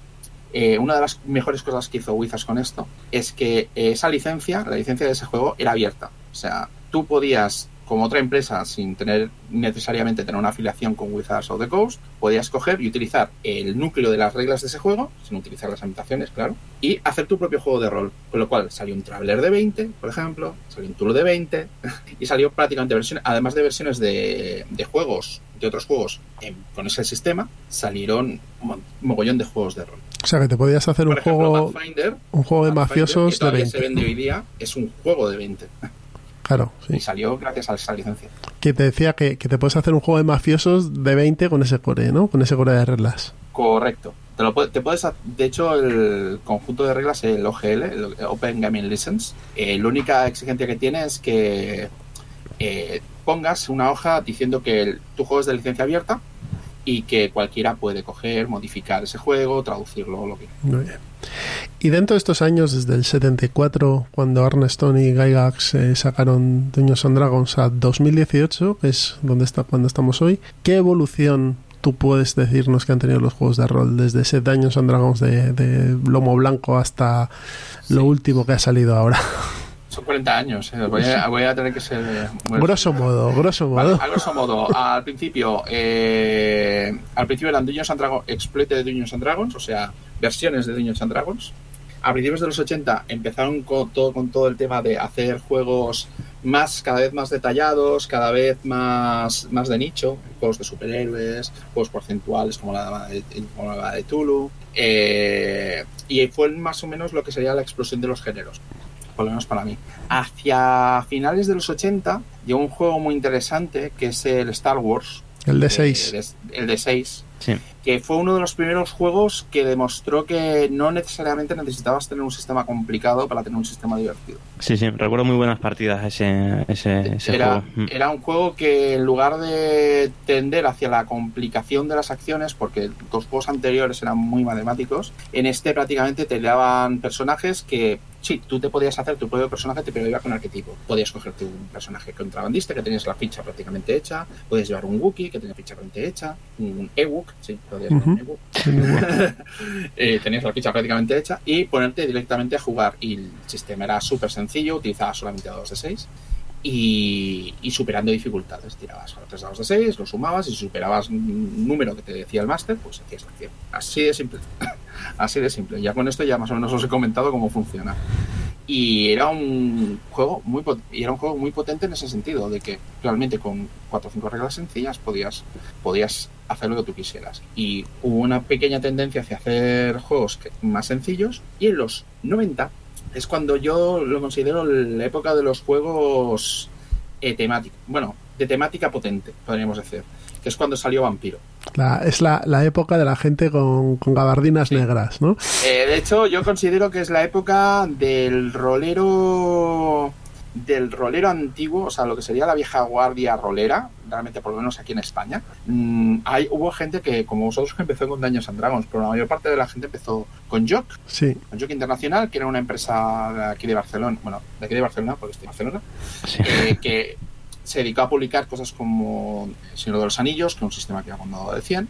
Mm, Han habido varios juegos del Señor de los Anillos. Este era quizás el que más se parecía a Dungeons and Dragons, realmente, aunque era bastante más complicado. Para, para que os hagáis una idea, trasladándolo al mundo de los juegos de mesa, Jock Internacional era una especie de maldito games de los juegos de rol a finales de los 90. O sea, Sí, lo los, tenía todo. lo tenía todo. Todo lo que eh, merecía la pena lo tenía Jock Internacional editado. Y de hecho, ellos pro- editaron varios juegos de, de mucha calidad diseñados aquí en España, también como Aquelarre.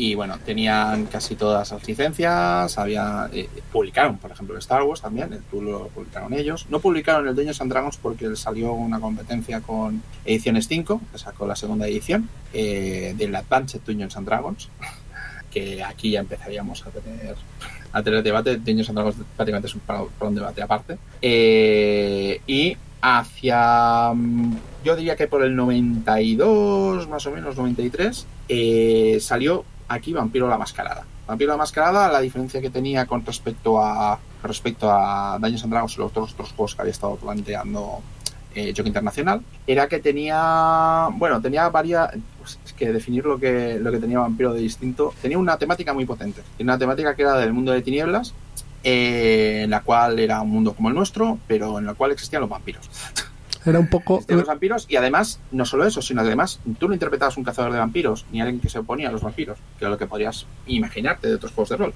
sino que tú llevabas un vampiro Era un poco el rollo de Anne Rice, de los libros de Anne Rice. Eh, sí principalmente. Y una de las cosas que tenía que lo diferenciaba un poco es que tenía el tema de las tribus. De hecho y tenía el tema de las tribus de que tú en realidad no solamente llevas un vampiro sino además llevas un vampiro de distintos clanes. El clan te condicionaba con quién te llevabas bien con quién te llevabas mal los poderes que tenías. Y era un juego que tú lo veías en los años 90 y decías ostras qué chulo es esto pero además tenías un compendio de poderes, tenías ahí como una especie de sociedad soterrada. la verdad es que molaba mucho, no lo siguiente, sobre todo, porque además no, habí- no, habías vis- no se había visto nada, nada anterior a eso.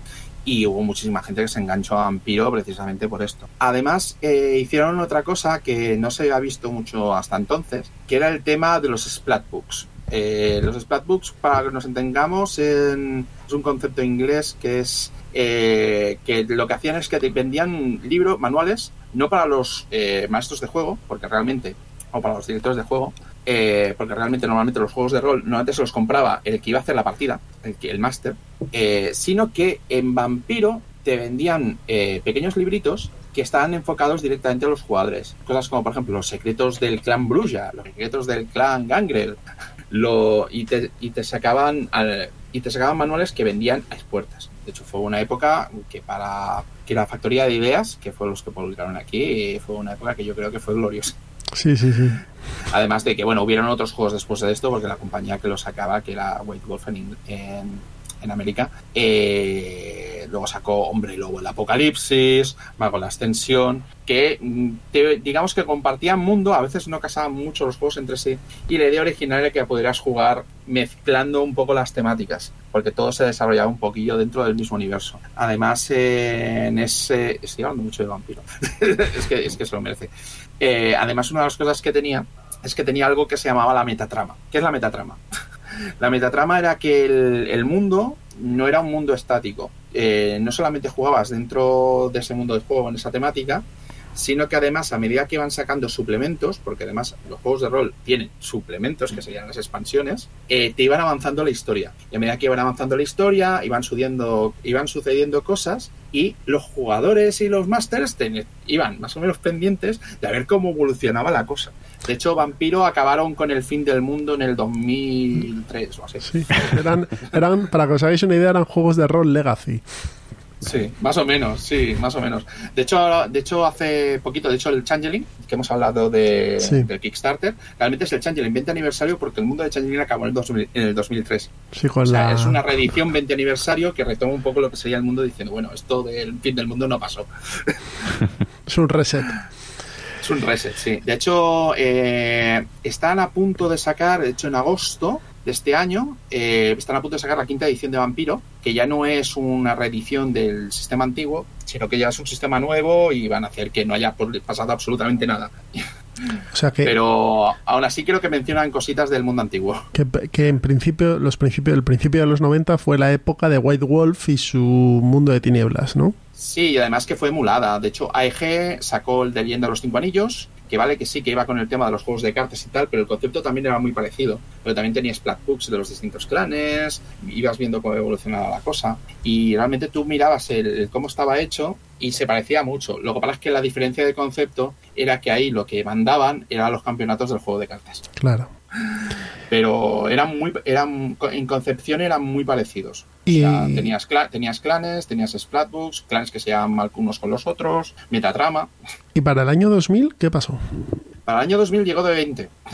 Vale. Es lo que pasó. Llegó Dungeons and Dragons, que llevaba 20 años prácticamente con el mismo sistema, había tenido dos, dos ediciones, que una había sido una potente porque la había sacado el propio Gary Gigax y había estado eh, llevando, eh, había estado llevándole por lo menos hasta que le echaron de TSR, que es una historia muy larga, eh, y hacia el 89 hicieron una reedición que prácticamente era una revisión que no aportaba gran cosa. Realmente el Dungeons and Dragons hacia finales de los 90 era un juego que era demasiado barroco porque tenía mecánicas bastante anticuadas. Había gente que eran fieles seguidores porque una de las cosas que tenía eran que era la empresa más grande, con lo cual tenían muchos suplementos, tenían muchísimo material, muchísimas aventuras, muchísimo trasfondo y tenían el, el mercado prácticamente inundado de cosas. De hecho, te podrías tirar toda la vida jugando con cosas que, publica, que publicara TSR en aquella época.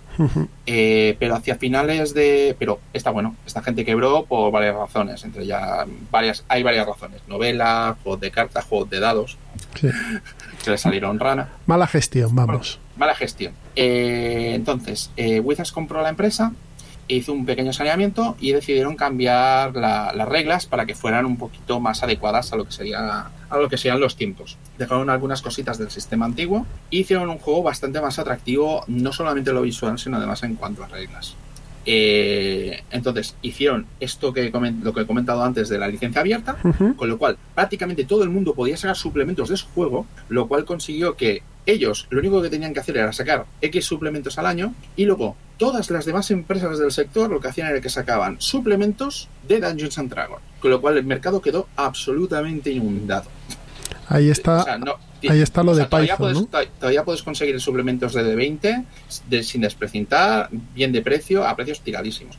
Ahí está el problema que tuvieron luego con Python y Pathfinder, ¿no? Sí, de hecho, hacia finales de. hacia el 2008, eh, Wizards, eh, como Wizards ya fue adquirida por Hasbro, eh, Hasbro, Hasbro ya tiene una filosofía completamente distinta de Wizards, van por, directamente al negocio del beneficio. Eh, Wizards con Ryan Dancy y, y compañía se podían permitir de vez en cuando tener algo a pérdida, pero pero no. O sea, directamente decidieron hacer un cambio de, en el juego y decidieron aproximarlo. A ver, esto es una apreciación mía. ¿eh?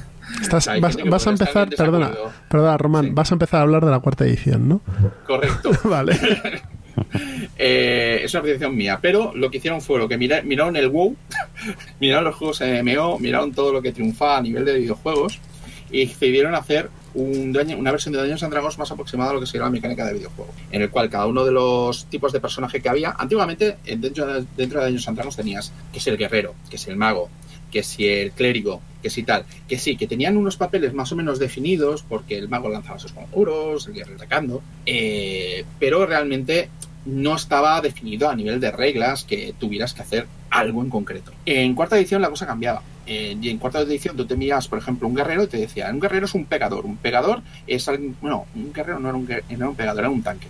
Eh, un guerrero, un guerrero tanque es un defensor que se dedica a hacer que atraer los, los ataques de los enemigos. Y tú te mirabas la estructura del juego y era más centrada a lo que serían escenarios de combate, a las miniaturas, eh, que ya eran importantes en la edición anterior, pero no resultaban tan, tan no resultaba tan evidente. Eso evidentemente a lo que serían los roleros eh, tradicionales que están acostumbrados a lo que sería la libertad les sentó un poco mal. No sé. Poco decir. A ver, yo, yo aquí, aquí meto baza y os recomiendo el canal de Turbiales, que es el canal de aquí del amigo Román. Os vais y buscáis en Tiempo de Dados, que es su sección de juegos de rol, el, el episodio de Dungeons and Dragons cuarta edición. Y ya Sí. está. Y ya lo veis y, y- y- veis cómo, cómo se lo tomaron mucha gente. Vale, eh, voy a resumirlo mal y, voy a resumirlo mal y pronto. Además de eso, cometieron una cagada muy gorda. O sea, y se puede decir cagada en este programa. Sí, sí, sí. Ponemos explicit al principio, no hay problema. Vale, ok.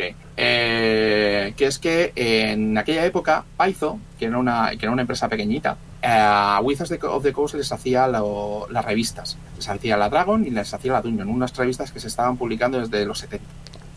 Eh, la Dragon era de suplemento, bueno, eran suplementos de reglas y comentarios acerca del juego y tal, y la Dungeon eran aventuras.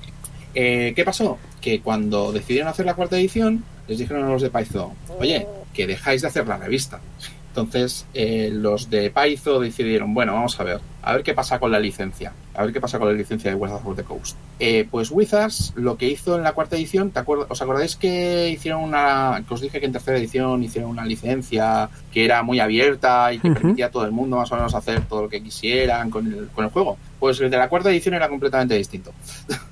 De hecho, tenía reglas, muy, cosas muy draconianas, cosas como que si empezabas a publicar cosas de cuarta edición, tenías que deshacerte de todo el stock de todo lo que tuvieras de tercera edición, era, era, era bastante restrictivo. Así que Python lo que dijo, bueno, lo que hizo fue, mira, tenemos la licencia de tercera edición, que la licencia, esa licencia no puede caducar, porque fue hecha de una manera en la cual era, esa, esa licencia era eterna, así que vamos a sacar Pathfinder que Pathfinder es un juego que está basado en la tercera edición de Dungeons and Dragons, hay mucha gente que lo llama edición 3.75, y lo que hicieron es que potenciaron todo lo que se les daba bien, que era la publicación de aventuras. Ellos ya en las revistas sacaban una serie de aventuras que se llamaban las sendas de aventuras, que eran campañas épicas que duraban unos seis meses y que te permitían hacer una historia con bastante consistencia y lo que hicieron fue que sacaron, uno, sacaron unas suscripciones de sus aventuras y empezaron a sacar todos sus suplementos. Además, con una- un nivel de calidad que ya los aficionados en aquella época conocían bastante bien. Así que, así que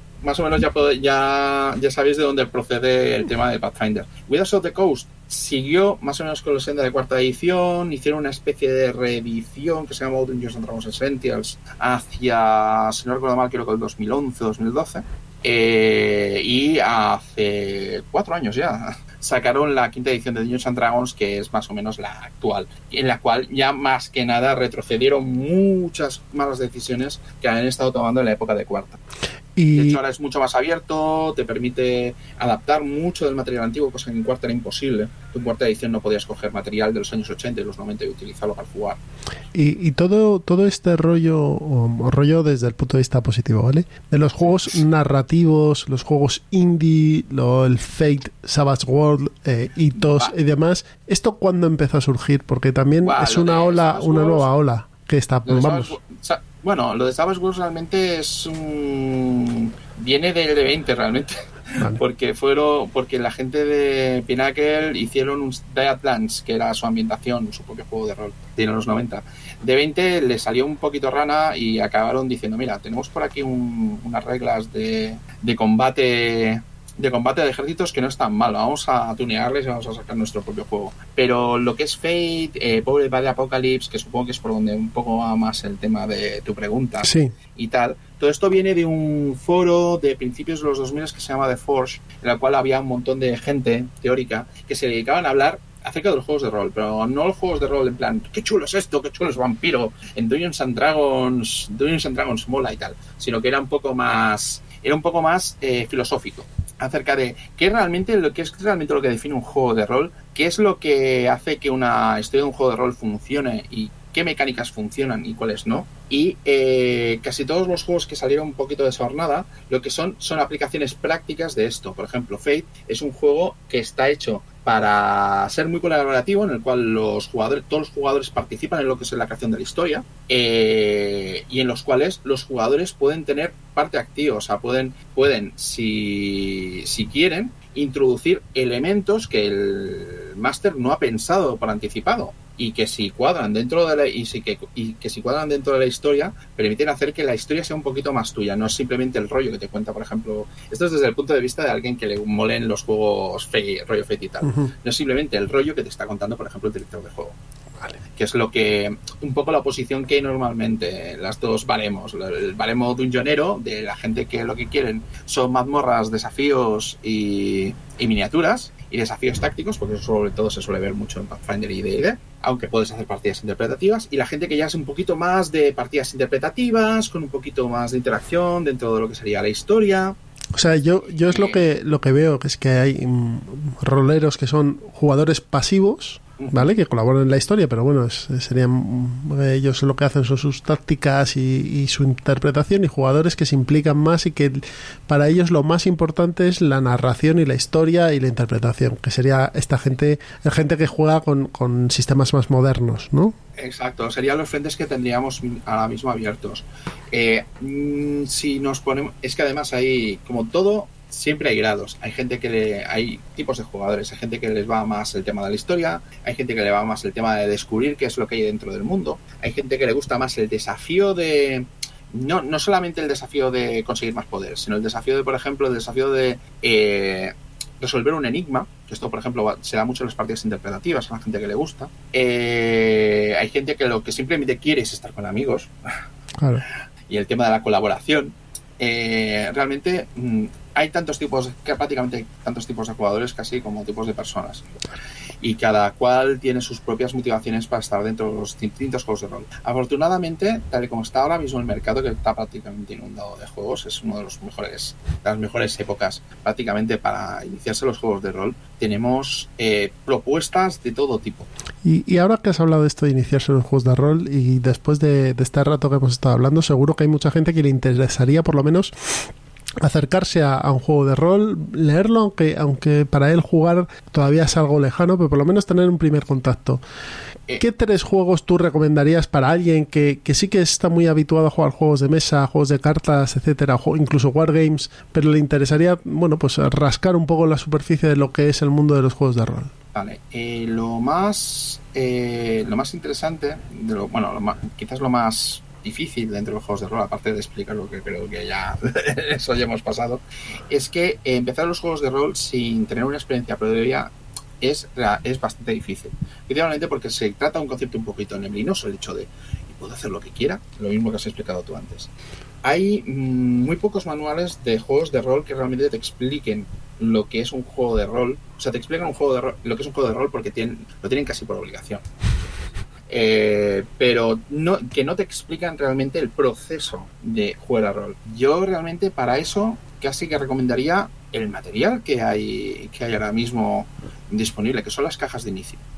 Las cajas de inicio que existen ahora actualmente en el mercado, estoy hablando sobre todo, por ejemplo, de Dungeons and Dragons, la de Pathfinder, la de Al filo del Imperio, que son Al filo del Imperio, la de la Rebelión, que son eh, juegos de Star Wars. Eh, se toman muy en serio el tema de enseñar, sobre todo a, a la persona que más problemas va a tener para, para empezar a jugar, que es, el, que es el director de juego, la persona que va a tener que reunir a todo el mundo para poder jugar y va a tener que explicar el juego, el hecho de tener que afrontar esa primera partida. De hecho, las partidas, que son partidas cortas, no, no os voy a mentir, que hay dentro de esa, de esa caja, normalmente te suelen explicar poco a poco lo que es el proceso de ir jugando a las distintas escenas y van desgranando poco a poco el, el cómo, el cómo funciona un juego de rol para que luego, cuando hayas terminado la partida, puedes decir, mira, acabo de jugar a rol, aunque se haya sido la primera vez. O sea, volvemos, Y- volvemos a lo del Dungeons and Dragons de la caja roja y su historieta de semijuego Eh, colaborativo, ¿no? Es, que es, un, es una manera muy sencilla de empezar. Yo, de hecho, si no tenéis acceso a la caja roja o tal, yo lo que os recomendaría es, eh, bueno, lo que yo siempre digo de los juegos de rol. El juego de rol es un juego de rol. Los juegos de rol son una ficción que funciona a base de primos. A base de primos, colegas que sepan, que sepan jugar y que, francamente, que van a estar encantados de enseñaros a jugar a rol. O, o apuntarte a una asociación y, de, y- y Exacto, tocar la puerta y decir, quiero jugar al rol. La- el, me- el mejor libro acerca de cómo son los juegos de rol no va a superar en ningún momento los 15, los 20, la primera hora de partida. Efectivamente, sí, sí, yo estoy totalmente de acuerdo. Si, si, si es posible el que se quiera introducir, eh, un, buscar, un, buscar un mentor, buscar un, un club de juegos y por lo menos el que vaya a ser Dungeon Master es eh, echar una sesión porque Sí, es la mejor aunque- forma de la mejor Aunque forma luego resulta que el estilo de juego, lo que sí que mentalizaría a la gente, sobre todo que no, que no haya jugado nunca, es que eh, el estilo de juego que se vaya a encontrar dentro de la mesa no tiene por qué ser el único estilo de juego que exista. ¿vale? Hay juegos de rol más interpretativos que otros, hay juegos de rol más tácticos que otros. Si, dado que estamos en la época de Internet y de las comunicaciones y de las redes sociales y de todo esto, si queréis ver cómo se juega a rol sin estar de, plantón en una mesa mirando, en YouTube tenéis montones de partidas que ha grabado la gente jugando online que os puede dar una idea de cómo se juega a rol, ¿vale? Eh, tenéis un montón de canales. Eh, tú, Román, tienes en el tuyo alguna que otra. Eh, sí, te- sí, pero no. pero no, estoy es- no es el tuyo. Pero si os veis, por ejemplo, el canal de Víctor Romero, que es el chico de que hemos hablado antes de Malandros, tiene un montón de partidas que podéis ver cómo se juegan, cómo un director de juego maneja la historia, etcétera, para, para más que nada de estar, para verlo como un serial, ¿vale? Mm. El antiguo canal de Rolero también está. También. Todavía tienen las partidas subidas y son un ejemplo magnífico. También. Entonces ahí también tenéis la, la posibilidad de ver desde fuera cómo se juega a rol sin, sin meteros en una sala con gente, sino simplemente como viéndolo como un vídeo. Pues, Román, muchísimas gracias por pasarte aquí, explicarnos lo que es un juego de rol y todo lo que te hemos preguntado. Y bueno, y, y- y tomarlo también, además, y explicarlo con tanta facilidad. Gracias a vosotros por la oportunidad. Pues nada, ahora nos vamos a ver en la mesa de pruebas, así que nos vemos en un minuto. Hasta ahora. Hasta Hasta ahora. ahora.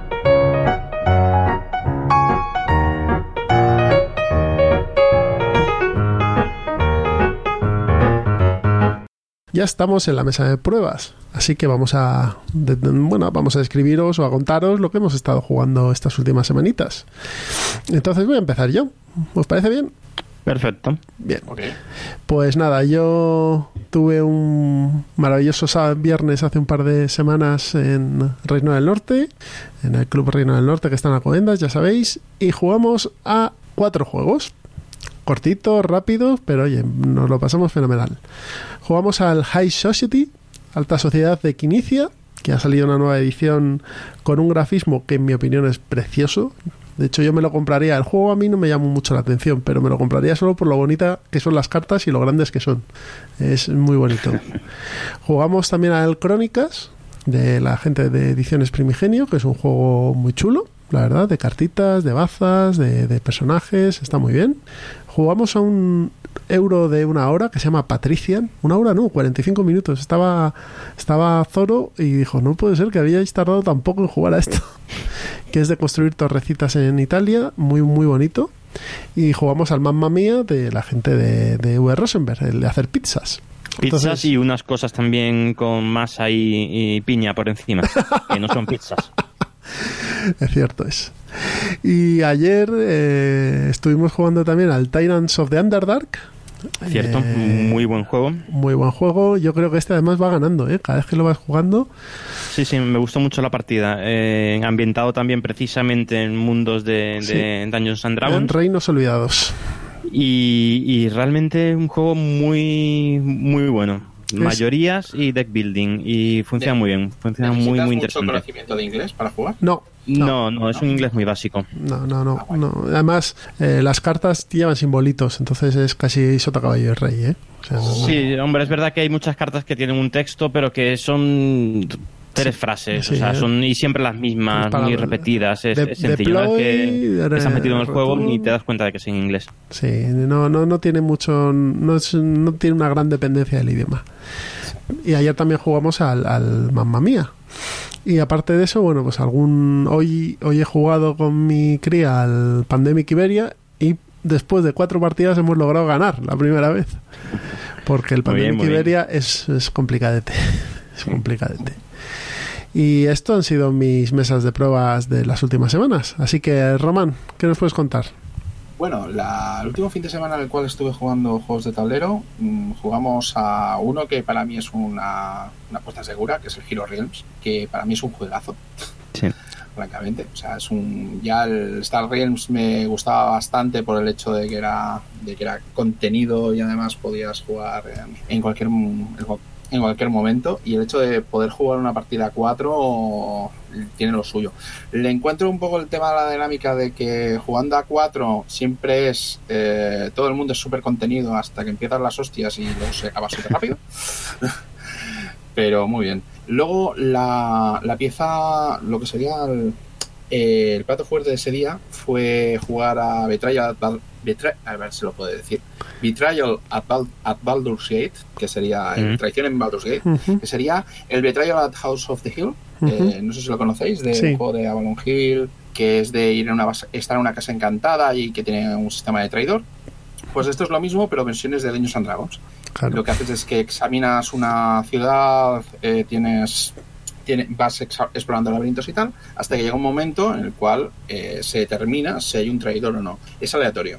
Y eh, en ese momento, tanto los jugadores como el traidor, si lo hay, porque no siempre lo hay, se mira un escenario y se juega directamente ese escenario. La verdad es que solamente he jugado una vez y el escenario que sacó, que salió fue bastante coherente, pero tiene, tiene, parece que es un juego que puede tender a hacer partidas muy locas. Y luego otro juego que probé ese mismo día fue eh, Ladrillazo. Ladrillazo que me lo compré por un tiempo de culto, con un podcast que se llama Tiempo de culto donde salieron los autores. Y mm, la verdad es que me dejó una sensación un poco de agridulce, pero más tirando a agria. Porque era como una especie de juego rollo Magic, pero con todas las cartas hacían cosas distintas, lo cual le da un aspecto un poco caótico. Y además de que el- la motivación del juego es directamente mm, emular lo que sería eh, la crisis inmobiliaria, todo lo que serían los pelotazos inmobiliarios, con lo cual es como muy temático, porque además las cartas son eh, eh, constructores, políticos y tal, y claro, tienes que, tiene que hacerte especialmente gracia. Muy bien. Además, este salió en Berkami, creo, o en Kickstarter. eh, se Sí, financió y me- y me por. costó bastante. Sí, pero no lo, no lo pillé, no lo pillé entonces. Intenté hacerlo después del podcast y la verdad es que era un juego difícil, fue un juego difícil de conseguir. Eh, tuve que pedirlo directamente en la página web porque no había casi tiendas que lo tuvieran. Muy bien, Román. Pues Miguel, tu turno. Bueno, pues yo esta, estas, en estas últimas semanitas he echado algunas, he probado algunos juegos duretes. El más duro de ellos es una partida que, hicimos en, en Reino del Norte, Algiera y Stand.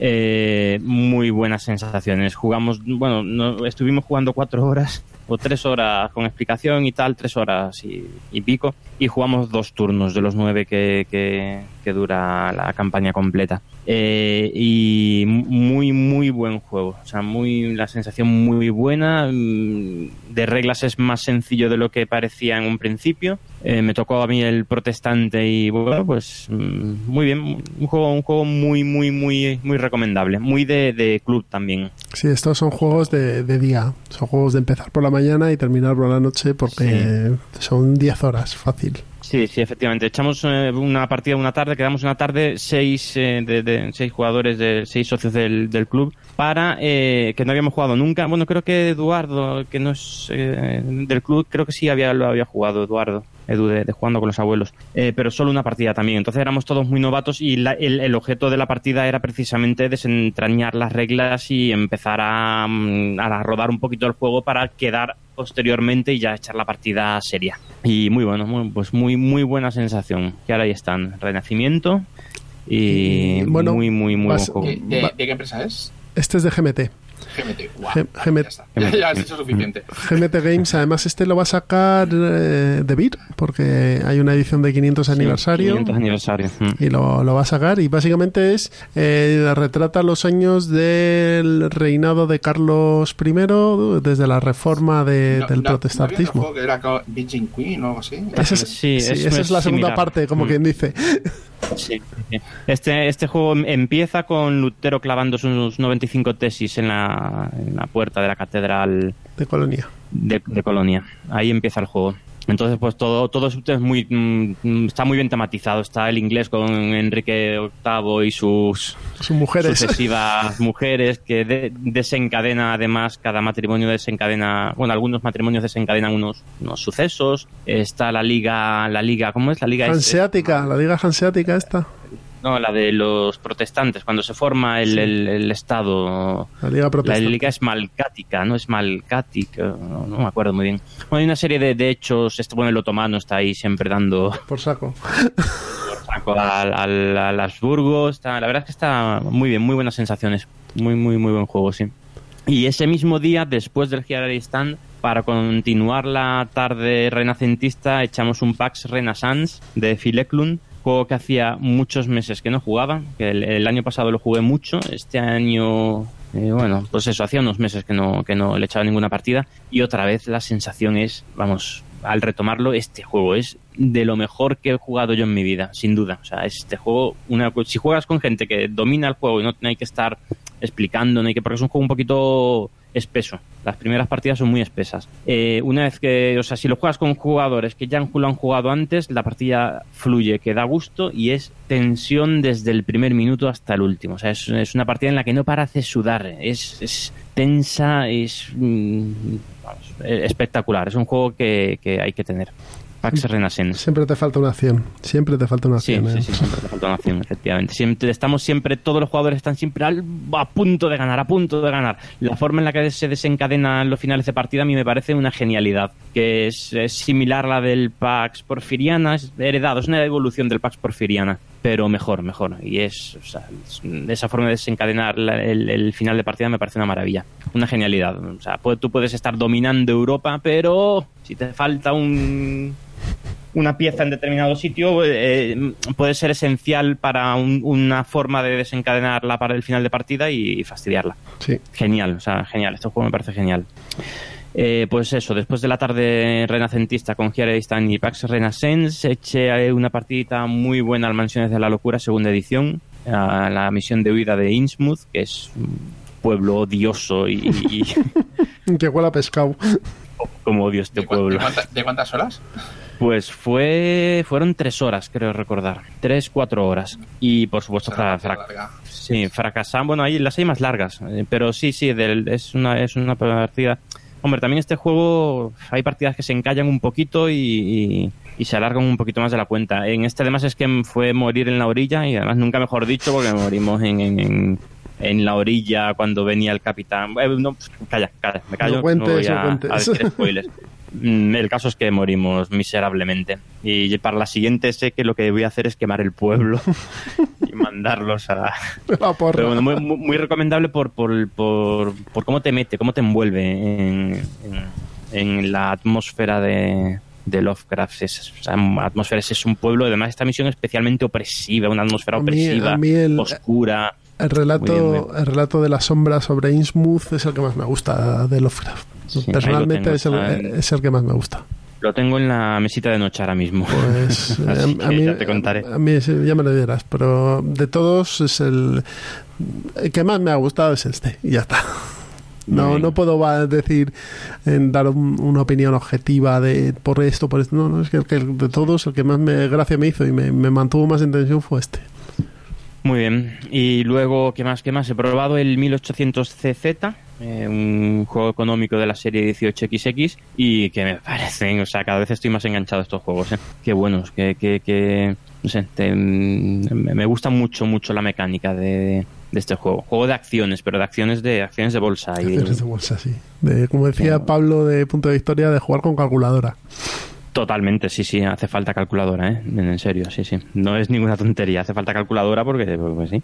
Si tienes 100, este, en este turno tu empresa obtiene 158 de ingreso, de los cuales tú tienes el 70%, este otro el 20% y, la banca el 10%. Pues nada, pues ah, calculadora, no queda más remedio. Muy buen juego, muy buen juego, sí, sí. Este es un poquito más complejo que otros porque tiene tamaños, diferentes tamaños de, de empresas ferroviarias. Pero bueno, pero se hace pronto con la, con la mecánica porque es muy similar a todos los anteriores. Y nada, yo como ferroviario eh, profesional eh, lo- cada vez me atraen más los juegos de, de trenes. Muy bien. Y por último, pues la, las partidas que jugamos ayer, que ya has comentado tú, que en el Mamma Mía, el, el eh, Tyrants of the Underdark, que es, eh, lo vuelvo a decir, muy, muy recomendable. Y la que jugamos, y jugamos una partida también al, al Ah, Warhammer Warhammer Quest, Quest, sí, de, de del que ya hemos hablado Al hace un ratito. Pues muy Y bien. eso es todo. Pues reunidos los datos de las mesas de pruebas, pasamos al plan malvado y despedimos. Así que hasta ahora. Hasta ahora.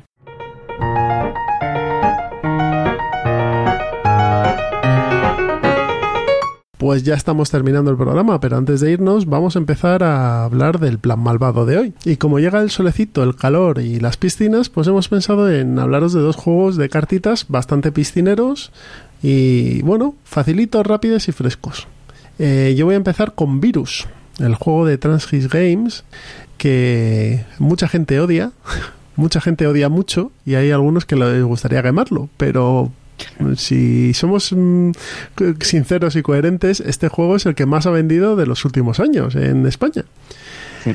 ¿Qué cons- ¿En qué consiste Virus? Virus es un juego de cartas en el que los personajes eh, lo que intentan, o sea, los personajes, los jugadores lo que tienen que hacer es formar un cuerpo, ¿vale? Hay cuatro órganos, el estómago, el corazón, el cerebro y los huesos, y hay que lograr mm, mediante las cartas que te van llegando en mano y las acciones que tienes, que es una solo por turno, eh, tener los cuatro órganos sin virus. ¿Por qué?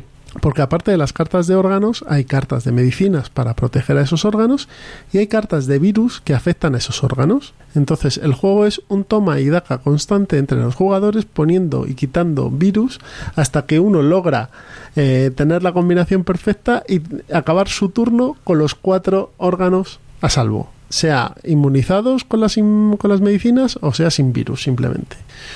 ¿Qué pasa? Como el mascotas, pero al revés, ¿no? Sí, algo, algo parecido. Y, y además es muy rápido. Es un juego que eh, visualmente es muy bonito para los niños porque el- los órganos son muy grandes, de colores, y los virus son muy graciosos, y las medicinas también. Y no paras, es constante, pam, pam, pam, porque que tienes una acción. Coges carta, juegas. Eh, juegas, coges carta, juegas, coges carta. Aparte de los órganos, las medicinas y los virus, hay dos un órgano comodín, una medicina comodín, y unas medicinas comodín y un virus comodín y unas mm, cartas que hacen efectos. Por ejemplo, pues hay una carta que lo que hace es que tú la juegas y un, muere, ves un virus de tu órgano al de otro. O robas un órgano, o intercambias un órgano, o cambias el cuerpo de uno por otro, ¿vale? Con todo esto lo que vas eh, lo que vas haciendo es un juego bastante loco en el que vas eh, intentando fastidiar al al lado y el al lado te va a fastidiar a ti y bueno y vas a tener que que intentar jugar lo máximo posible y lo más rápido para tener los cuatro órganos. Con niños, ¿cómo funciona? Muy bien, porque eh, es un juego que les ayuda a superar la frustración, porque claro, hay muchas veces que pierden, o hay muchas veces que pierden un órgano porque se lo quitan a base de virus, etcétera. Y sobre todo que es un juego que es muy de mecánicas muy sencillas y va muy rápido. Y se puede jugar una, dos y tres partidas seguidas. Es un juego que funciona muy... Dime, dime, Sí, Román. además que es y además que es directo. O sea, Sí, sí. Si, se- si han perdido, saben exactamente por qué. Sí. Y además es un juego que funciona muy bien, yo creo que de 2 a 4, aunque se puede jugar a 6, pero a 6 ya se vuelve muy, se vuelve muy repetitivo y, y muy largo y al final, bueno, pues eh, se te, te, cansa, porque este juego lo bueno de Deep Virus es poder jugar una partida en 10 minutos máximo. Sí. Si la logras jugar en 10 minutos, dime. ¿Qué, ¿Qué edad dirías? ¿A partir de 6 años? Mi hijo de 6 años lo juega. Sí, ¿verdad? Y gana, y Sí, gana, sí. y gana de vez en cuando. O sea que sí, seis años Yo es... con los míos también, cuando eran más pequeñitos los sacaba mucho el, el virus, sí, a partir de los seis años.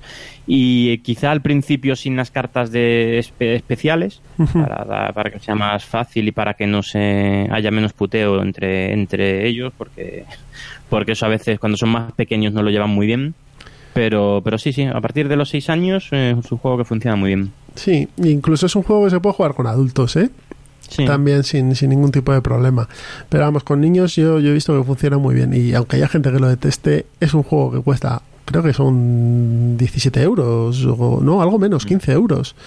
Y te vienen 68 cartas, está muy bien, es muy piscinero, como os hemos dicho. Y yo os animo a que, a que le deis un ojo y si cuela con vuestros niños, pues perfecto. Muy bien, pues apuntado está.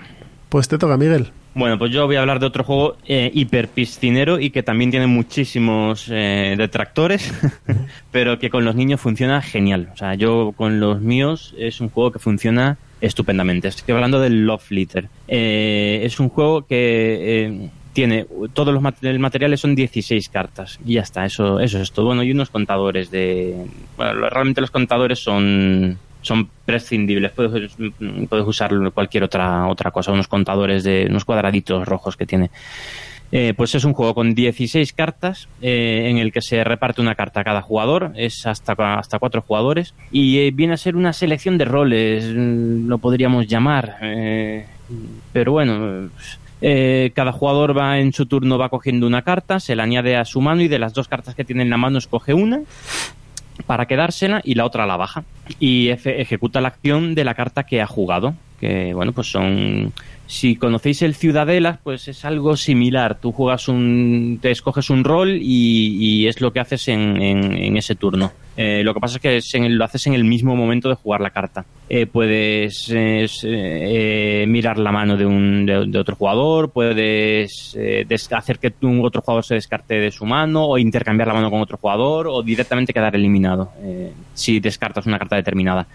Al final de la ronda, o sea, se van jugando rondas hasta que se acaba el mazo y, y al final el que o, hasta que todos los no no es hasta que se hasta que se acaba el mazo era sí sí y al final de la partida el que tiene la carta más alta eh, la carta con valor más alto gana.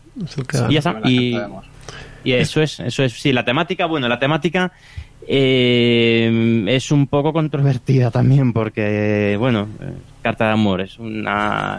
Ahí, a ver, no voy a hablar de género eh, porque me puedo meter en camisa de once varas otra vez. no, mejor no, mejor no. Pero dependiendo de los niños, hay niños a los que esto le va a gustar el tema y niños a los que no. Bueno, yo jugué, Eh, yo jugué una versión de este juego de la serie de dibujos de Hora de Aventuras. Eso, a eso iba. Hay, hay versiones de este juego, hay, mm, pero las que quieras, las que quieras. Hay de, de Batman, hay de, creo que hay de Star Wars también, hay de la, de, de la leyenda de los cinco anillos, hay de Letters to Santa, o sea, eh, hay, hay de todo. Entonces siempre puedes encontrar una vez, bueno, y fanmates, eh, o sea, hay lo que tú quieras en la, en la BGG, porque son 16 cartas, es que no hay más. Entonces eh, tú escoges el tema y, y le compras ese, ese, ese tema al- a los niños. Yo- y yo los os- niños, la mecánica la cogen genial desde Sí. los 6 años, la cogen muy bien, muy bien, muy bien, se juega en, en 10 minutos y, y los míos por lo, por lo menos es un juego que siempre me llevo a todos los viajes. ¿Es para dos no sé, jugadores por- o para más? No, es para, para dos no se puede, es de es tres o cuatro jugadores. Vale. Y aconsejable cuatro.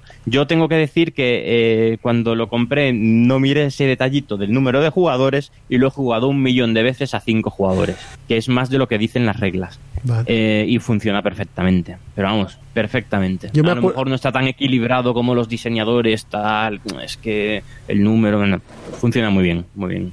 O sea, a mí yo el de Hora Aventuras me parece que es, que es muy muy blanco y muy plano en el género, o sea, eso aparecen todos los personajes famosos y está bien. Y puedes decir, "What a Wolfdan", y cada vez que sale la princesa bultos.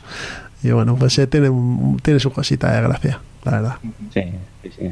Pues eso, dos juegos muy piscineros, muy ahora para el verano, eh, que caben en, es que en- vamos en el bolsillo de la maleta.